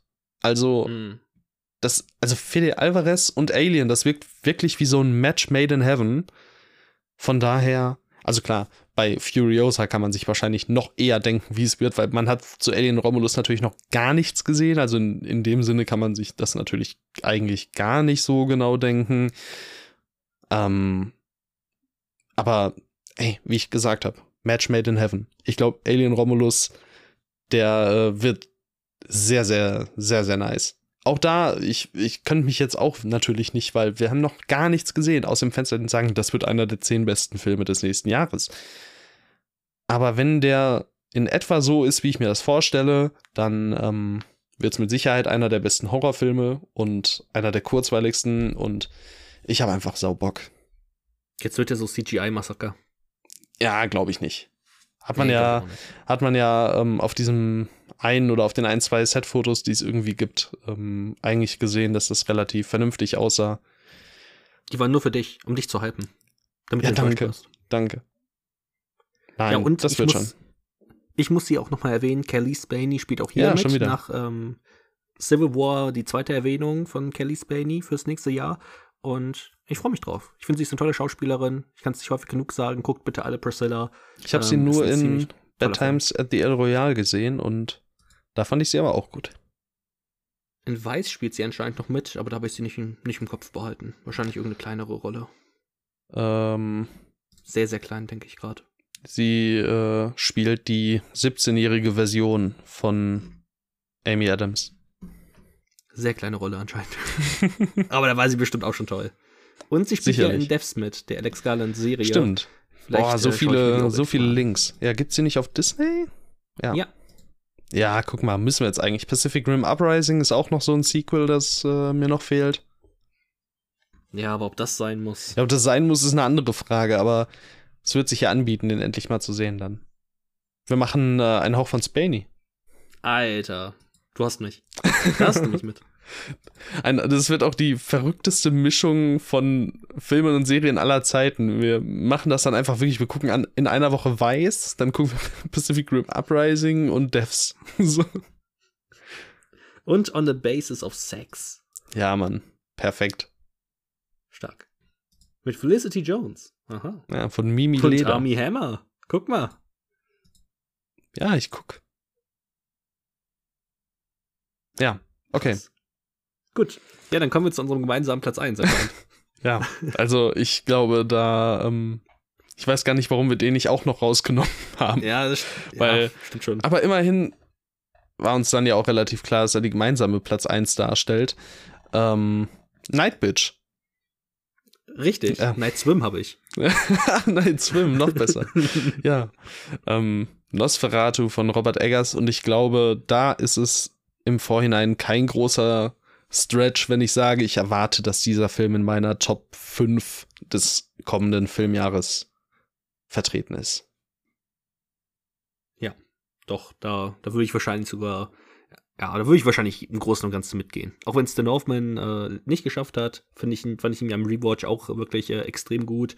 Ich habe dort so ein bisschen die Wogen geglättet und ich, ich, ich fand ihn wirklich toll schon im Kino, aber jetzt äh, zu Hause nochmal, ja, jetzt wo ich weiß, worauf ich mich eingelassen habe, nochmal ein bisschen besser und Nosferatu, ähm, ja, wird bestimmt richtig geil. Ich sehe halt auch, ob so, so krass bist, Skarsgård als Count Orlok, das perfektes Casting. Ich weiß auch nicht, ob du da mitbekommen hast nochmal, weil da hatte äh, Robert Eggers auch kommentiert, dass ähm, Bill Skarsgård auch irgendwie mehrere Kilos abgenommen hat noch dafür, dass er mit einem äh, Operntrainer zusammengearbeitet hat, um seine Stimme noch eine Oktave tiefer zu kriegen und also wirklich krass. das so die most realistic Version eines eines toten ähm, eines toten äh, was Mann, warum ist mir denn jetzt die Nation verloren gegangen? Von wo kommt Nosferatu? Vam- Meinst du Vampir oder? Was- ja, nee, was- nicht was- Vampir. Ich meine, aus welcher Nation? Welche, äh, welches so, Land? Transsilvanien. Transsilvanien, danke. Ach so, Nation. Ah, Ich war bei. Rumänien, aber ich, ich äh, kam nicht auf äh, Transsilvanien jetzt. Ach so, Ja. Ich, ich habe Nation nicht richtig verstanden, Ja. deswegen. Ah, okay. Naja, ja, so kennt man uns. Nee, und dann halt noch dazu, ähm, ich glaube, Lily Rose Depp und Nicholas Holt werden da gute Arbeit leisten. Aaron Taylor Johnson gibt, Emma Corrin gibt, Willem Dafoe, immer, immer her mit Willem Dafoe. Ralph Ineson, auch wieder mit dabei. Ja. Wichtig, wichtig ist der. Geiler Typ. Ich liebe ihn. Ja, und äh, von daher, was soll schiefgehen? Jaren Blaschke hinter der Kamera, alles richtig gemacht. Ähm, Louis Ford wieder am Schnitt, alles richtig gemacht. Ähm, ja, also Production Design auch von dem gleichen Production Designer, der The Witch, The Northman, The Lighthouse gemacht hat. The Empty Man unter anderem auch. American Psycho 2. Grandios. Ja, was, was soll da schiefgehen? Also, Ich weiß es nicht. ist, so, keine Ahnung. Ist, äh, der, Dune und Joker sind wirklich so die drei Filme, das war von vornherein so klar, dass das halt Gold bis Bronze wird. Mein Gott. Ja, wir, wir hätten eigentlich Nosferatu auch rausnehmen sollen. Ja, jetzt wo wir so, ähm, jetzt wo wir so, ja, euphorisch und sicher äh, darüber gesprochen haben, wäre wahrscheinlich die bessere Entscheidung gewesen. Du hättest dann äh, wahrscheinlich äh, Civil War reingepackt. Genau, bei mir wäre Civil War aller Voraussicht nach ähm, auf der 10 dann gelandet. Wollen wir dann jetzt zu den Honorable Mentions gehen? Gerne. Honorable Mentions, ja, dann äh, wären das bei mir natürlich erstmal schon mal direkt Civil War. Und ich habe den anderen gerade auch genannt. Äh, eigentlich, ich wollte eigentlich irgendeinen Gag machen, aber dann hatte ich keinen passenden Scheißfilm parat. Deswegen habe ich Night Bitch genommen. Weißt mhm. du noch, was das war? Ähm, nee. Das war mit äh, Amy Adams in der Hauptrolle. Dann ging es um eine Frau, die ähm, ihr, ihr Kind großzieht, scheinbar jetzt so ein bisschen abgeschnitten, ähm, weil, weil sie halt eben diese Verpflichtung hat und äh, mit der Zeit feststellt, dass sie langsam in einen, sie, dass sie sich scheinbar langsam in einen Hund verwandelt. Oh. Und, und das klingt halt derart abstrus, dass ich da äh, voll drin bin für. Das klingt echt sehr wild. Ja. Ähm, Night Bitch. Wollen, wollen wir denn immer so abwechselnd? Äh, äh, wie viele hast machen? du denn? Ähm, boah, bestimmt mal 10 oder so. 10, oh, 15. okay. Ja, so viele, so viele habe ich nicht drin, aber. Also manche, ja, mal, also manche haben wir jetzt auch schon genannt, so Deadpool 3 oder so. Stimmt. Ja also, ja, gut. Also ich hatte äh, Civil War, hattest du schon genannt. Mhm. Ähm, und dann Night Bitch. Jetzt äh, darfst du dann gerne. Nenn mal die, die wir schon hatten. Ähm, also wir hatten Dune schon, wir hatten Terrifier 3 und Kind of Kindness schon, wir hatten Deadpool 3 schon und ich glaube, damit haben wir, habe ich alle erwähnt, die du bereits hattest. Dann mach mal weiter. Ähm, dann habe ich geschrieben Dupieux, egal welcher. ja, gut, stimmt. Da kommt wahrscheinlich auch irgendwas. Also ja, gib. Genau. Ähm, Hätte ich dann auch drin, wenn ich wüsste, dass einer safe als nächstes kommt? Ja, ich habe mir gedacht, irgendeiner wird auf dem Fantasy-Filmfest dieses ja, Jahr noch, also nächstes schon. Jahr dann landen. So Bestimmt. muss. Ich hoffe nicht direkt auf dem nächsten, weil da kann ich ja einen Tag nicht da sein. Äh, da würde ich dann, keine Ahnung, richtig traurig werden, wenn ich den nicht sehen kann. Aber ja, äh, mal abwarten. Und dann wenig noch, weil du vielleicht hast du gedacht, den würde ich noch erwähnen, als ich äh, Jenna Ortega äh, angesprochen ja, habe, Death klar. of Unicorn. Da war ich mir aber auch wirklich zu unsicher, ob der überhaupt nächstes Jahr erscheint. Ja, okay. Sonst ja, wäre der safe drin gewesen. Mhm. Ja, dann willst du weitermachen? Wie, wie viele hast du denn noch? Weil ich habe im Grunde nur noch vier. Zwölf, aber davon kann oh. ich auch viele einfach nur. ich habe einfach mal aufgeschrieben. Ja, dann dann äh, rattern wir die äh, bis auf die vier wenigsten, also bis auf die vier besten Runden. Oder mach immer zwei und ich mach, nee, mach immer drei und ich mach einen. dann mache ich okay, einen, du machst drei ja und so weiter. Also ich mache jetzt als nächstes. Ähm, ich habe noch The Book of Clarence mit dabei. Okay, Wir waren ja, zwar ja. von beiden Trailern nicht so mega angetan, aber ich habe trotzdem Lust auf den, weil ich das Konzept interessant finde, weil ich den Cast nice finde, weil ich ähm, The Harder They Fall einfach richtig gut fand und ich glaube, das äh, wird einfach ein wilder Film. Ja, das mal sehen. Ich äh, weiß ja nicht, ob ich mir so viel darunter vorstellen kann. Aber gut, ähm, dann erwähne ich jetzt mal schnell drei, hast du gesagt, ne? Jawohl. Ja gut, zu Gladiator 2 müssen wir nichts sagen. Du als alter Ridley Scott-Hater. Ja. Zu äh, Horizon mit Kevin Costner müssen wir nichts großartig was sagen. Ja. Zu den zwei Teilen im Endeffekt. Und äh, The Way of the Wind mit Terrence, von Terrence Malick habe ich ja auch gerade schon angesprochen. Jesus in verschiedenen Episoden hat er irgendwie schon seit 2019 oder so dran gearbeitet, sitzt irgendwie seit Jahren am Schnitt, weil er da Stunden an Material hat. Ich weiß wirklich nicht, was er da, also was es ja. für ein Endprodukt werden soll, aber ich habe da irgendwie auch schon ein bisschen Bock drauf. Aber weiß man halt auch noch nicht genau, ob okay. überhaupt nächstes Jahr erscheint, weil wird eigentlich jedes Jahr gesagt, dass er erscheinen soll, aber er sitzt seit Jahren daran. Ja, okay. Dann ja, sind mir jetzt alle drei eher so semi wichtig. Ja. Ich habe jetzt noch einen Film und eigentlich, ich, jetzt wünsche ich mir schon wieder, ich hätte ihn in meiner Top 10 gehabt. The End von Joshua Oppenheimer. Das ist oh, der ja. Regisseur von The Act of Killing und The Look of Silence. Und das ist jetzt aber ein Spielfilm, der äh, von Neon produziert wird. Tilda Swinton, George McKay, Michael Shannon. Und es ist eine ich meine, ist, ist das irgendwie eine Rockoper oder war das eine Rockoper? Auf jeden Fall. Ähm, ist auf jeden Fall Musical. Irgendwie. Ja, genau, irgendwas Musical-mäßiges, postapokalyptische Story und äh, da halt Tilda Swinton, Michael Shannon, George McKay. Klingt geil. Und also klingt geil, aber ich kann mir da halt auch gar nicht vorstellen, ob halt also ich habe die beiden Dokus nicht gesehen. Ich habe keine Ahnung, ob Joshua Oppenheimer ähm, Spielfilme kann. Ich habe auch gar Mhm. keine Ahnung, was das für ein Typ ist. Also so scheinbar wurden Sachen von ihm auch von Second Run veröffentlicht. Hat auch Kurzfilme einige dann gemacht. Und ich weiß nicht, macht er nur Dokus eigentlich oder macht er auch Spielfilme? Was was macht er? Was bist du? Was bist du? ich habe halt auch, ich habe nur die Act of Killing gesehen. The Real ähm, Oppenheimer. The Real Oppenheimer, ja. Die Act of Killing war halt richtig krass. Ähm, auch für jeden einfach mal so empfehlenswert. Ist eine super heftige Doku, auch wie sie gemacht ist. Ja, möchte ich auch ähm, ewig schon sehen. Ja, soll, solltest du echt mal machen. Und die Blu-ray ist halt auch wirklich sehr schön, weil die so Ja. ein gelbes Case hat. Die ist cool. Ähm, und das, aber ich habe auch überlegt, den reinzunehmen, aber ich konnte mir wirklich gar nichts darunter vorstellen. Überhaupt Aber gar klingt nichts. schon geil, ne? Es klingt übertrieben geil, aber ich, ich habe mir einfach gedacht, so ja, was? Also, zu harter Gamble.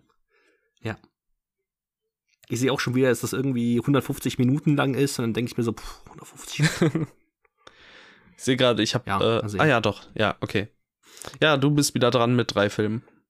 ähm, Dann erwähne ich nochmal schnell Megalopolis von äh, Francis Ford Coppola. Also, also du ratterst wirklich so meine Ja, genau. ist mir völlig egal Liste gerade voll runter. Deswegen, ich, ich habe jetzt auch erstmal die weggearbeitet, weil ich Ja. wusste, so für die interessiert Ja. sich halt überhaupt gar nicht. Ähm, ich habe den äh, neuen von Trey Edward Charles, Untitled, also der mit Jenna Ortega, The Weeknd. Genau, und da ja. waren noch irgendwelche interessanten Leute mit dabei. Ähm, Der, den, den hatte ich jetzt drin. auch schon gar nicht mehr im Blick. Aber ja, doch auch einer, den man auf jeden Fall im Blick behalten sollte. ja, Barry Keoghan spielt noch mit. Ich freue mich halt extrem auf den, ähm, aber man weiß ja doch gar nichts. So, Ja. ich freue mich nur darauf, weil es halt Trey Edward Charles und vor allem halt auch Jenna Ortega ist. So, ich hätte ihn super gerne reingenommen, aber wegen was so? Es gibt nichts, worauf ich mich da großartig so freuen kann. weil ja das ist dann ja immer nicht so viel. schwierig. Wäre auch Blödsinn gewesen. Ähm, The Crow, das Remake, finde ich super Okay. spannend mit äh, Bill Skarsgård. Ich habe das Original noch nicht gesehen, aber ähm, das werde ich dann auch dann mal dort ändern, wenn äh, der neue The Crow erscheint.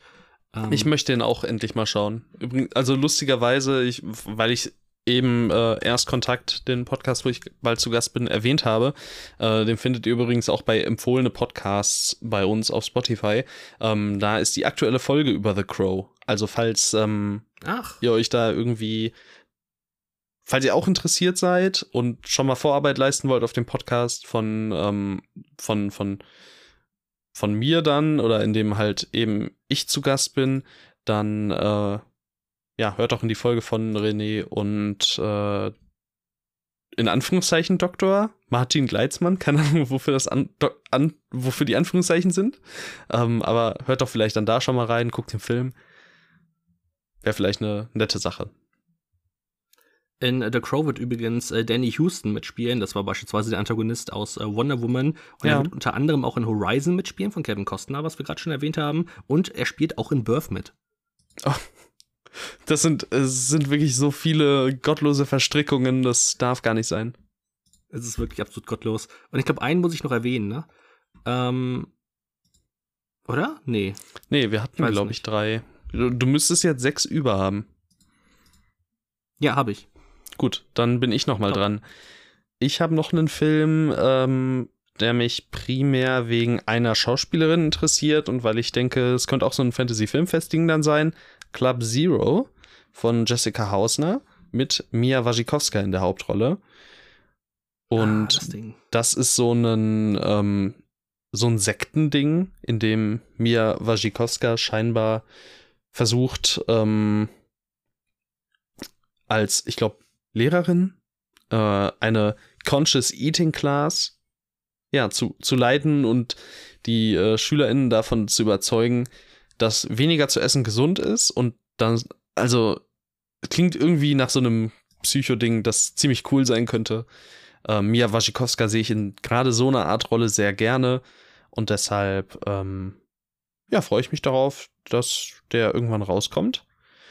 Und äh, ja, gib, gib gern her. Und ich sehe gerade, ähm, sehr cooles Matchup. Jesse Eisenberg und Mia Wasikowska haben einen Film zusammen gemacht, 2013 von Richard Ayoade, der ja in den Kurzfilmen von Wes Anderson auch dabei war. The, du The Double. Also Hm. 3,6, sieht auch nicht verkehrt aus, kommt direkt auf die Watchlist. Okay, das klingt, klingt interessant. Nach Club Zero. Wildmischung. ja, Club Zero jedenfalls ähm, auch einer, den ich so im Blick hatte, weil der auch schon teilweise halt wo lief und auch relativ gut ankam und deshalb freue ich mich auf den. Also ich absolut auf dem Fantasy-Filmfest den, den Ja. laufen. Gib. Dann ähm, habe ich noch drauf Memoir of a Snail. Das ist der neue Film von Adam Elliott und Adam Elliott hat Mary and Max gemacht. Das ist so ein total Oh, okay. berührender Animationsfilm, ähm, der so aus Knete gemacht ist, super deprimierend, aber gleichzeitig auch irgendwie einfach schön. Und deswegen, ähm, ich glaube, er hat seitdem gar keinen langen Film mehr gemacht. Das äh, Mary and Max war irgendwie 2009. Und jetzt macht er anscheinend nächstes Jahr diesen Memoir of a Snail. Man weiß, glaube ich, über den auch noch nicht wirklich was. Mit Eric Banner in, also er wird da wahrscheinlich einfach mal sprechen, schätze ich. Ähm, ja, ich, ich hoffe einfach, dass es richtig cool wird und der hat es auch fast in meine Ja. Top 10 geschafft, aber es gibt noch ein bisschen zu wenig Informationen über den, ähm, als dass ich dort dann so richtig durchhypen könnte. okay. Aber ich freue mich sehr. Nice. Hast du Mary and Max gesehen? Ja, in der Schule. Also ist Ah, ewig her schon.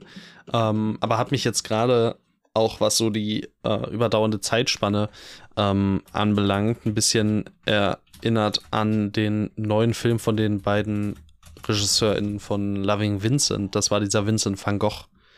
Also dieser Mhm. Film über Vincent van Gogh, glaube ich. Mhm. ähm, der halt die ganze Zeit, also jedes Bild sieht aus wie Gemälde von Vincent van Gogh.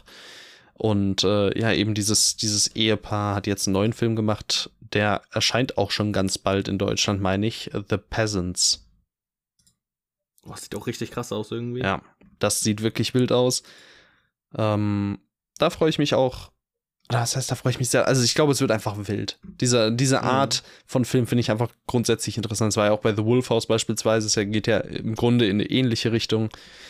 Ich ähm, ja, freue mich drauf. Wird bestimmt Weißt du, zumindest visuell geil.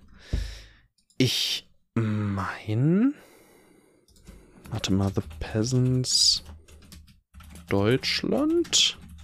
Ich meine da irgendwas letztens auch noch mal gesehen zu Hm. haben. Ach. Ah ja, das ist sogar tatsächlich, ich hatte gerade schon im Kopf, so dass den, den müssen die Polen ja eigentlich als Oscar-Film einreichen. In den letzten Jahren waren sie eigentlich immer relativ gut darin, äh, sich bei die, bei den ähm, Best Non-English Language Features irgendwie da ähm, mit reinzubegeben, mit Cold War, mit EO.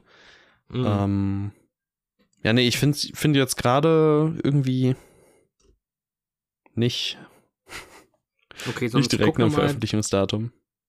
Dann, also sonst erwähne ich einfach schon meinen nächsten Film. Das Mach ist mal. wieder ein Animationsfilm, meine ich. Ich bin mir jetzt sicher, dass es ein Animationsfilm ist, ähm, von A24 produziert. Haben wir auch schon mal erwähnt. The Legend of Oji ähm, von Isaiah Saxon. Ich glaube, das ist ein Spielfilmdebüt ähm, oder zumindest Langfilmdebüt. Und äh, mit Willem Dafoe, Emily Watson, Finn Wolfhard und Helena Zengel. Helen, Helena Zengel wahrscheinlich, äh, ist ja eine Deutsche. Und ähm, ja, Ist das nicht die Animationsfilm von, äh, A24. war das nicht die Genau, von, von Systemsprenger. Systemsprenger und dem tollen Tom Hanks Film? Genau, Ja, nice. Ja, hat übrigens äh, scheinbar, um da nochmal kurz drauf Bezug zu nehmen, noch keinen deutschen Start, The Peasants, aber kommt irgendwie so quasi überall ähm, im Dezember oder im Januar. Von daher, vielleicht kommt er dann hier auch irgendwie so um den Dreh. Das wäre echt ganz cool. Wenn er auch Oscar-Film ist, kann durchaus sein. Heißt aber ja nichts. Jetzt kam ja irgendwie vor zwei Monaten hier der irische The Quiet Girl. Oder vor Mhm. einem Monat, wenn überhaupt. Ähm, ja, mal gucken. Auf jeden Fall The Legend of Ochi weiß man auch noch nicht, wann der, ob der überhaupt Mhm. dieses nächstes Jahr erscheint, aber fand ich auf jeden Fall spannend genug, um ihn hier zu erwähnen. Ähm, und The Promised Land, das neue Film mit Mats Mikkelsen, geschrieben Ja, von ich auch Anders Thomas gesehen. Jensen. Ähm, Ach, das hab freu ich nicht gesehen. Auch sehr drauf. Ja, der ist ähm, nicht von ihm, er hat den, bei dem nicht Regie geführt, äh, das ist jemand anders. Äh, der hat, glaube ich, diesen Royal Affair gemacht, den habe ich auch schon mal gesehen, dass der existiert. Ähm, ich finde einfach, der sieht so von dem, vom Setting her und so die, die Bilder, die ich gesehen habe, es wirkt, es wirkt irgendwie krass. Und hat Mats Mikkelsen, der weiß einfach, ähm, der hat eine gute Auswahl eigentlich, was er so spielt. Ich freue mich drauf. Dänisch. Ja. Nee, ähm, cool. Ich meine jetzt noch mal kurz, es gab ja noch einige Filme, die man hätte erwähnen können. Zum Beispiel so ein Mother Mary, über den wir auch schon ein, zwei Mal gesprochen haben. Das war so ein Pop-Melodrama von David Lowry. Ähm, Mhm. Aber da war mir Lowry in letzter Zeit so ein bisschen zu viel Mixed Bag. Oder der neue Film von Paul Schrader, O Canada, mit Richard Gere. Was auch so wild ist, dass Richard Gere mal wieder irgendwo mitspielt. Uma Thurman auch dabei. Ähm, Jacob Elordi. Und also es gab so viele Filme, die im Grunde ziemlich interessant aussahen, aber wo man sich so wenig drunter vorstellen kann oder die so ein bisschen Mixed Bags waren. Untitled Jim Jarmusch-Film. Jim Jarmusch weiß man ja auch nie, wann und ob da irgendwie was kommt. Deshalb habe ich den auch mal rausgelassen. Aber ich konnte nicht anders, als ihn zumindest jetzt hier bei den Honorable Mentions drin zu haben für den unwahrscheinlichen Fall, dass er im Dezember diesen Jahres ähm, erscheint. Der vierte Film von Jordan Peele laut IMDb noch in der Pre-Production, aber mit einem feststehenden Release-Date am 25. Dezember. Deswegen, das ist irgendwie ein bisschen komisch, aber wir beide waren uns ja relativ einig, der wird dieses Jahr höchstwahrscheinlich nicht erscheinen. Wenn das so wäre, dann wäre er mit sehr hoher Wahrscheinlichkeit entweder mein Platz 1 oder Platz 2 gewesen. Wenn das so wäre, wäre es übrigens richtig geil gewesen, denn äh, Nosferatu und der neue John Peel würden ja, ja nämlich am gleichen genau. Tag erscheinen. Genau. Äh, das, das wäre dann ja. Das bessere Barbenheimer. Das, genau. Genau. Bei uns beiden aus verschiedenen, verschiedenen Gründen, aber ja. Ähm, ja. ja. von daher, ja, aber ich, ich kann mir niemals im Leben kann ich mir vorstellen, dass der nächstes Jahr erscheint. Niemals. Nee, vor allem, wenn der immer noch in der Pre-Production ist und da noch nichts, also noch gar nichts gedreht wurde. Ich äh, glaube auch nicht. Außer das wird ein 90-Minuten-Ding. Aber auch das sehe ich nicht, nicht ganz. Also nicht, dass die ganzen, jetzt, okay, Nope war ein bisschen länger, aber ähm, weder Get Out noch ähm, Us war ja also war ja besonders lang, oder? Mhm. Us, ja, okay, Us 116, Get Out war irgendwie 105, 104. Von daher. Also zwei Stunden hätte ich jetzt eigentlich, also dann Nope doch auch so zwei, zwei Stunden. Zwei Stunden, ja. Stunde 44 in dem Fall. Ja, aber wird schon. Also ich glaube nicht, dass der erscheint, aber wenn er erscheinen würde, dann wäre er die 2 bei mir. Habe ich mich jetzt zu entschieden. Dann hätte er bei mir wahrscheinlich auch in die Top 10 gefunden. Wahrscheinlich. Eher so am Ende, aber doch, hätte er wahrscheinlich schon geschafft. Schön. Ähm, du hattest noch einen Film, richtig? Nee, das, das war mein letzter. Ah, okay. Ja, ich habe sonst noch, ich habe gedacht, das wäre dein letzter Film, deswegen habe ich ihn zum Schluss aufgespart. Äh, Long Legs von Os Perkins. Ja. Mit äh, Micah Monroe und Nicolas Cage. Ich habe genau, hab ich, noch erwähnen wollen. Habe ich auch äh, ja so in der engeren Auswahl mal gehabt, aber weiß man ja im Grunde auch noch quasi nichts von und hatten wir ja letztens erst erwähnt. Ja. Ähm, den neuen Hellboy finde ich zumindest interessant und ich mag die Figur Hellboy, ähm, aber ich kann mir nur, ich kann mir nicht vorstellen, dass das irgendwas wird. Trotzdem, ich freue mich irgendwie drauf. Ich hoffe einfach, ich bete. Ja, ist und, mir äh, relativ egal auch. Und zum Abschluss ein Film, auf den ich mich wirklich extrem freue und ich hoffe auch, dass der nächstes Jahr erscheint. Das ist der Film von dem äh, von Johann Renk. Das ist der, der Tschernobyl gemacht hat als mhm. Regisseur, mhm. die HBO-Serie ähm, Spaceman, ja, mit Spaceman äh, auf Bohemia. Ja. Adam Sandler. Ja, mit, äh, Adam Sandler. Genau. genau Aber der ist auch schon seit, ich glaube, der ist schon seit zwei Jahren einer, der immer nächstes Jahr soll er erscheinen. Deswegen habe ich mich jetzt hier diesmal dazu entschieden, ihn rauszulassen. Ich habe mich dazu entschieden, ihn reinzunehmen, als ich gehört habe, dass die äh, Hauptfigur wohl irgendwie eine imaginative Spinne sieht. Ui. Als ich das gehört habe, habe ich mir gedacht, Junge. Da, da bist du natürlich nicht weit. Ich habe überlegt, den fast mal in den Top 10 zu nehmen dafür, aber ich habe mir gedacht, das reicht nicht. Und es ist nicht so sicher, dass der nächstes Jahr erscheint. Ja. Aber die imag imag imaginative Spinne, die hätte es mir fast äh, sehr stark angetan. Ja, nice. Ähm, was sind eure war's. meist erwarteten Filme des kommenden Jahres? Schreibt es uns auf Instagram oder sonst wo. Wir sind durch. Haben die Filme eine Spinne? Dann äh, schreibt es mir bitte ganz dringend. Aber war doch gut, dass wir jetzt im Grunde so eine noch einzelnere Folge für diese für dieses Thema hatten, weil wir haben uns jetzt wirklich lange dran aufgehalten. Ähm, das war wirklich lang. Aber ist auch einfach geil. Ich finde es, ich finde sowas cool. Ja, es macht super viel Spaß. Ja, und kannst hoffentlich. Nicht, kannst du es nicht häufiger geben? Ja. So, häufiger alle sechs Monate. Ich weiß nicht, ob das was ändern würde. Es würde uns nur erschweren, eine Top 10 zusammenzustellen, denke ich. Naja. Ja, aber es macht Spaß. Es macht ja, ist schon viel cool. Spaß, eine Top 10 zusammenzustellen. Ich freue mich auch jetzt schon auf unsere äh, gemeinsame Top 10, ähm, was die Filme aus 2023 angeht, wie wir sie letzten Endes fanden. Weil das Schöne ist da immer, wenn du dich nicht ähm, vorher schon spoilern lässt und also ich meine, einige Sachen kann man sich ja denken, aber dann führe ich dich ja wieder durch die Top-Liste. Und dann mhm. ähm, ist auch immer so ein bisschen hat es der reingeschafft oder nicht? Und ich muss mal gucken, wie ich das dieses Mal aufbaue, ob ich nicht äh, statt einer Top 10 eine Top 25 draus mache und dann durch die ersten 15 durchratter, einfach mhm. um äh, ja mehr mehr Überraschungen, so was die Platzierung angeht, drin zu haben oder sowas, keine Ahnung. Mal sehen. Ja, muss mal gucken. Wir haben ja auch, glaube ich, beim letzten Mal das äh, Rating-System ja ein bisschen verändert. Ich glaube, das war ja zum Halbjahres-Ranking. Ähm, da hast du ja ein bisschen was anders gemacht, glaube ich, dann, das letzte Mal. Ja, genau, da hatte, da hatte sich dadurch so ein bisschen was verschoben quasi. Da muss ich genau. aber auch noch mal gucken, wie genau das funktionierte. ja, oder du, du machst einfach so, wie du, was, wie du Bock drauf hast. Ja, wird schon.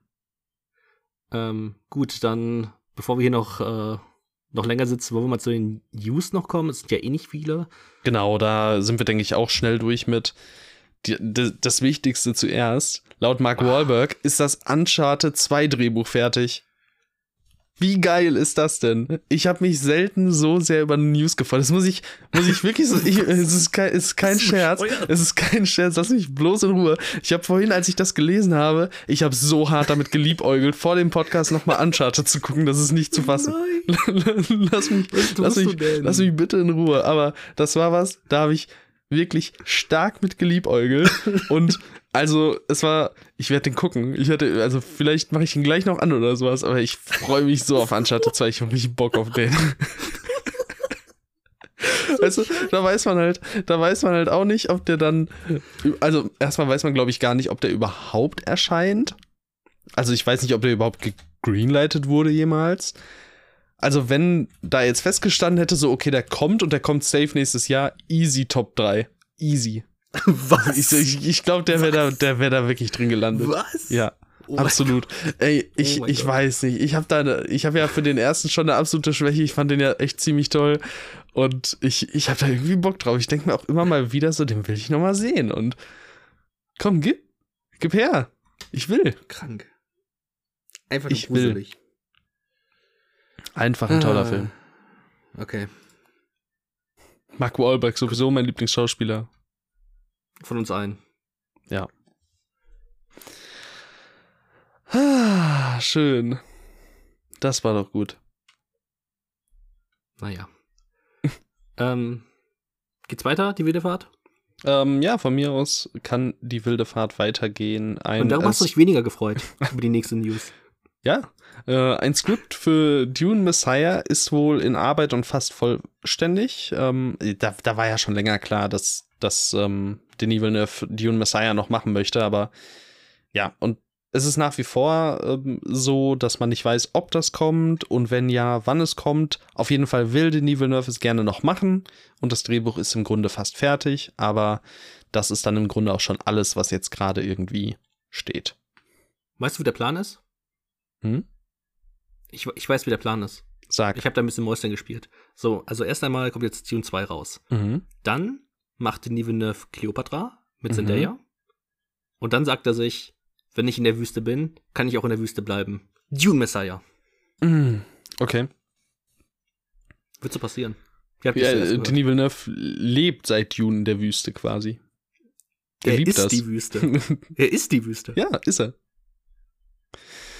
Ähm, ja, schön. Dann äh, haben wir noch eine News und auch da Feuer und Flamme.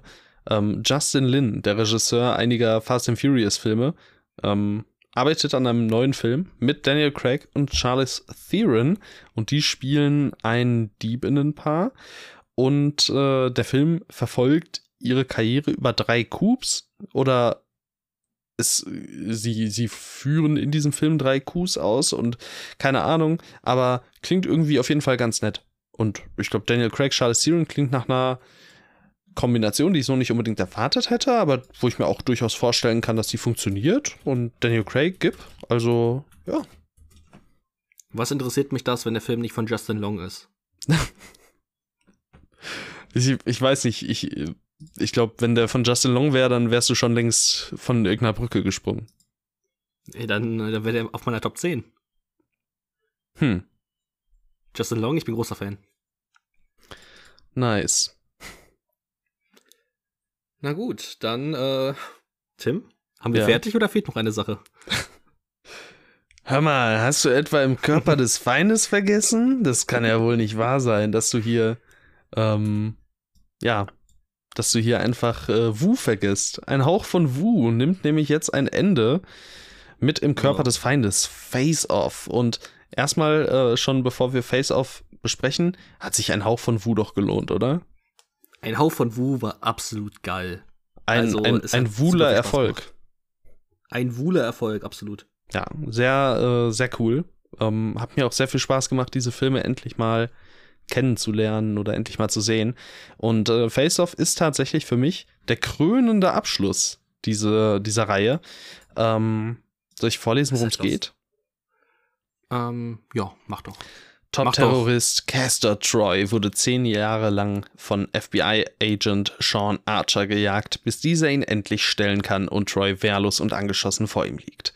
Doch die Probleme beginnen erst. Troy hat eine nukleare Bombe in Los Angeles platziert und das Versteck kennt nur noch Troys inhaftierter Bruder Pollux. Archer muss die Identität und das Aussehen von Troy annehmen, um die Bombe zu finden. Eine einzigartige OP macht die Verwandlung tatsächlich möglich. Als jedoch Kester Troy erwacht, schlüpft auch dieser in die Rolle von Sean Archer. Ein mörderisches Verwe Verwechslungsspiel beginnt. Und ich hab's so geliebt. Was ein bescheuerter ich Film. Ich habe so, ja, der ist übertrieben bescheuert. der ist, der ist so völlig Banane. Das ist unfassbar.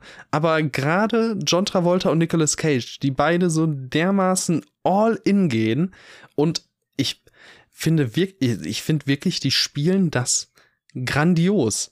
Also gemessen an dem, was sie da machen müssen und also was sie halt, die haben ja durchaus ihre Eigenarten und Limitierungen. Oder ich glaube, Limitierungen im Falle von John Travolta eher als im Falle von Nicolas Cage. Aber es, ist, es sind beides nicht. Es sind keine Schauspielgötter. Ne? Also ich glaube, da sind wir uns einig. Das ist, ist, Bei weitem nicht. Ne? Bei weitem nicht. Und ich, also das, die sind perfekt für diese Art Film, für diese Art Rolle. Und sie machen es auch beide, also sie, sie spielen beide jeweils die andere Persönlichkeit so grandios. Ich hatte so einen Spaß damit, weil du dieses Verwechslungsspiel, klar, also du weißt natürlich als, als, ähm, als Rezipient jetzt, du weißt ja, wer wer ist zu jedem Zeitpunkt. Da ist ja dieses Spiel nicht da. Aber du siehst es nicht nur am Aussehen, es ist halt wirklich keine Frage, ähm, keine Frage des Schauspielers, der da gerade steht, sondern du du merkst einfach an der Art, wie sie spielen, welcher Charakter gerade in welchem Körper steckt. Und das fand ich wirklich beeindruckend. Es hat unheimlich viel Spaß gemacht. Es ist so over the top. Die Action macht Bock. Es ist, es ist so Banane, wirklich. Banane ist das perfekte Wort dafür. Ähm, ich hab's geliebt. Das Finale mit den Speedboats ist so übertrieben krass. Das ist einfach so geile Action, so John Woo. Ich bin mir unsicher, ob es überhaupt jemanden gibt, der jemals geile Action inszeniert hat als John Woo. Also jetzt mal ohne Spaß. Das ist einfach, es ist halt einfach legendär. So. Ja, weil auch so extravagant, so drüber, aber gleichzeitig ernst und man weiß auch nie so richtig. Ich hatte total große Schwierigkeiten in diesem Film mir irgendwie, also nimmt er sich ernst oder nimmt er sich nicht ernst, weil er macht irgendwie beides gleichzeitig. Also er ist so drüber, er kann sich gar nicht ernst nehmen, aber der Film nimmt sich in Universe so übertrieben krass ernst. Es, es macht einfach Saubock. Und ich glaube, das ist irgendwie so dieses Phänomen, was viele eben bei, ähm, gerade bei Michael Bay-Filmen so äh, loben und was mich da auch so immer, wenn ich Leute darüber auf die Art reden höre, was mich da immer so fasziniert, dass du quasi ähm, bei, bei Michael Bay so Leute brauchst, wie eben zum Beispiel in Pain and Gain einen Dwayne Johnson, der diese völlig übertriebene, bescheuerte Rolle mit so einer Ernsthaftigkeit spielt, der so annimmt, dass diese Rolle, die ist so und das muss so sein und das ist echt und so. Ähm, was auch bei Jack Gyllenhaal bei Ambulance dann so gelobt wurde, ähm, dass, dass du diese Art einfach hier eins zu eins so hast. Also es ist so bescheuert. In keiner Welt ist das in irgendeiner Art und Weise ernst zu nehmen. Aber die nehmen das halt völlig ernst und es wird so überdramatisiert. Es ist einfach wahnsinnig geil gewesen. Ich hatte richtig, richtig viel Spaß damit. die 140 Minuten sind halt auch so krass kurzweilig. So die Ja. verfliegen wirklich, weil es einfach so viel Spaß macht dort. Also gerade Nicolas Cage, so es wird ja immer wieder gesagt, so Nicolas Cage hat verrückte Rollen gespielt, aber ich weiß nicht, ob er jemals so eine wahnsinnige Rolle gespielt hat wie hier Kester Troy. Immer wenn er Kester Troy ist, ich wirklich ich also ich lag wirklich am Boden, wie komplett, was für eine Gesichtskürmis das auch ist. es ist halt so fantastisch. Und dann auch diese Momente, wenn dann Sean Archer, Sean Archer bei, also in dem Körper ist von Kester Troy und dann so diese Verhaltensmuster von, Ke von Kester Troy so immer wieder auftreten. Es ist, also dann rastet halt Nicolas Cage wirklich einfach manchmal so toll aus. Ich hatte, also ich hatte einfach so viel Spaß an ihm. Es gab, es gab, ich hätte mir noch, ich hätte mir es wieder für fünf Stunden oder so angucken können. Einfach nur, einfach nur Nicolas Cage. Es ist, es ist magisch. Es ist wirklich einfach magisch.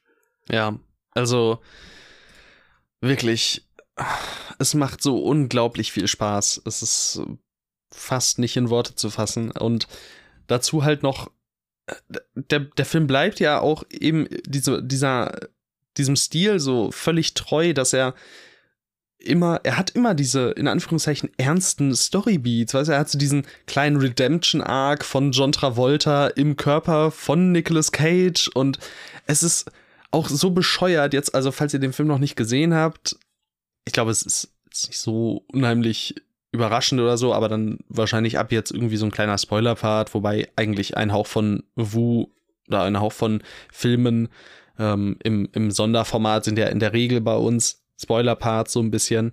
Ähm, jetzt habt ihr, seid ihr noch mal darauf hingewiesen worden, jedenfalls Spoiler ab jetzt, ähm, wenn dann am Ende einfach also John Tra also Sean Archer entscheidet einfach so, ja, so, wir adoptieren jetzt den Sohn von Kester Troy und er bringt den, er bringt den so an die Haustür, so, ich hab euch hier wen mitgebracht. Und die ganze Familie so, jo, klar, alles klar, Bruder. Der sieht so aus wie unser verstorbener Sohn slash äh, kleiner Bruder, den adoptieren wir ohne Probleme. Das ist absolut kein Ding. Du hast zwar den Vater von dem umgebracht, so könnte durchaus zu Konflikten führen, aber lass adoptieren. Alles cool. Also es ist so bescheuert. Es ist so absolut völlig bescheuert. Es ist so geil. Ich finde, also, also du hast es ja gerade so angerissen, aber in einem Nebensatz finde ich, ist es nicht zu, genügend gewür gewürdigt.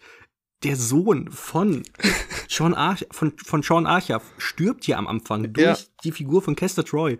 Und dann einfach am Ende dieser, dass er, dass er einfach seinen eigenen toten Sohn ersetzt mit einem anderen Sechsjährigen, ist, halt, ist halt so, so Banane, wie du schon gesagt hast. Es ist, es ist fantastisch. So, man denkt sich einfach, what the fuck? Und es funktioniert. Also man denkt sich so am Ende so, ja, okay, das ist, das ist jetzt irgendwie, ja, das ist jetzt, Das ist ein schönes Happy Ending. ja, das, das ist irgendwie, das ist die logische Schlussfolgerung. Das ist einfach so. Muss so. So funktioniert Logik in Face-Off und man kann Das ist sicherlich, so geil. man kann, man kann es natürlich auch gar nicht annehmen und, aber ganz ehrlich, wenn man einfach Spaß mit dem Ding haben will, dann ist das die perfekte Herangehensweise. Habt einfach Spaß damit und seht über, also, oder habt Spaß mit den Logiklöchern, die dort überall zu finden Ich glaube, man weiß nach Schweizer 30, Käse. man weiß nach 30 Minuten, äh, ob das was für einen ist oder nicht. Ich habe auch ehrlich, ge- ich kann dir jetzt aus dem Kopf gerade gar keine Logiklöcher, also außer halt so, ja, warum erkennen die und die Figur nicht vielleicht ein bisschen früher, dass da irgendwie ein bisschen was Weirdes abgeht, so, aber also scheiß mal drauf, ehrlich. Es ist, es ist halt so bescheuert.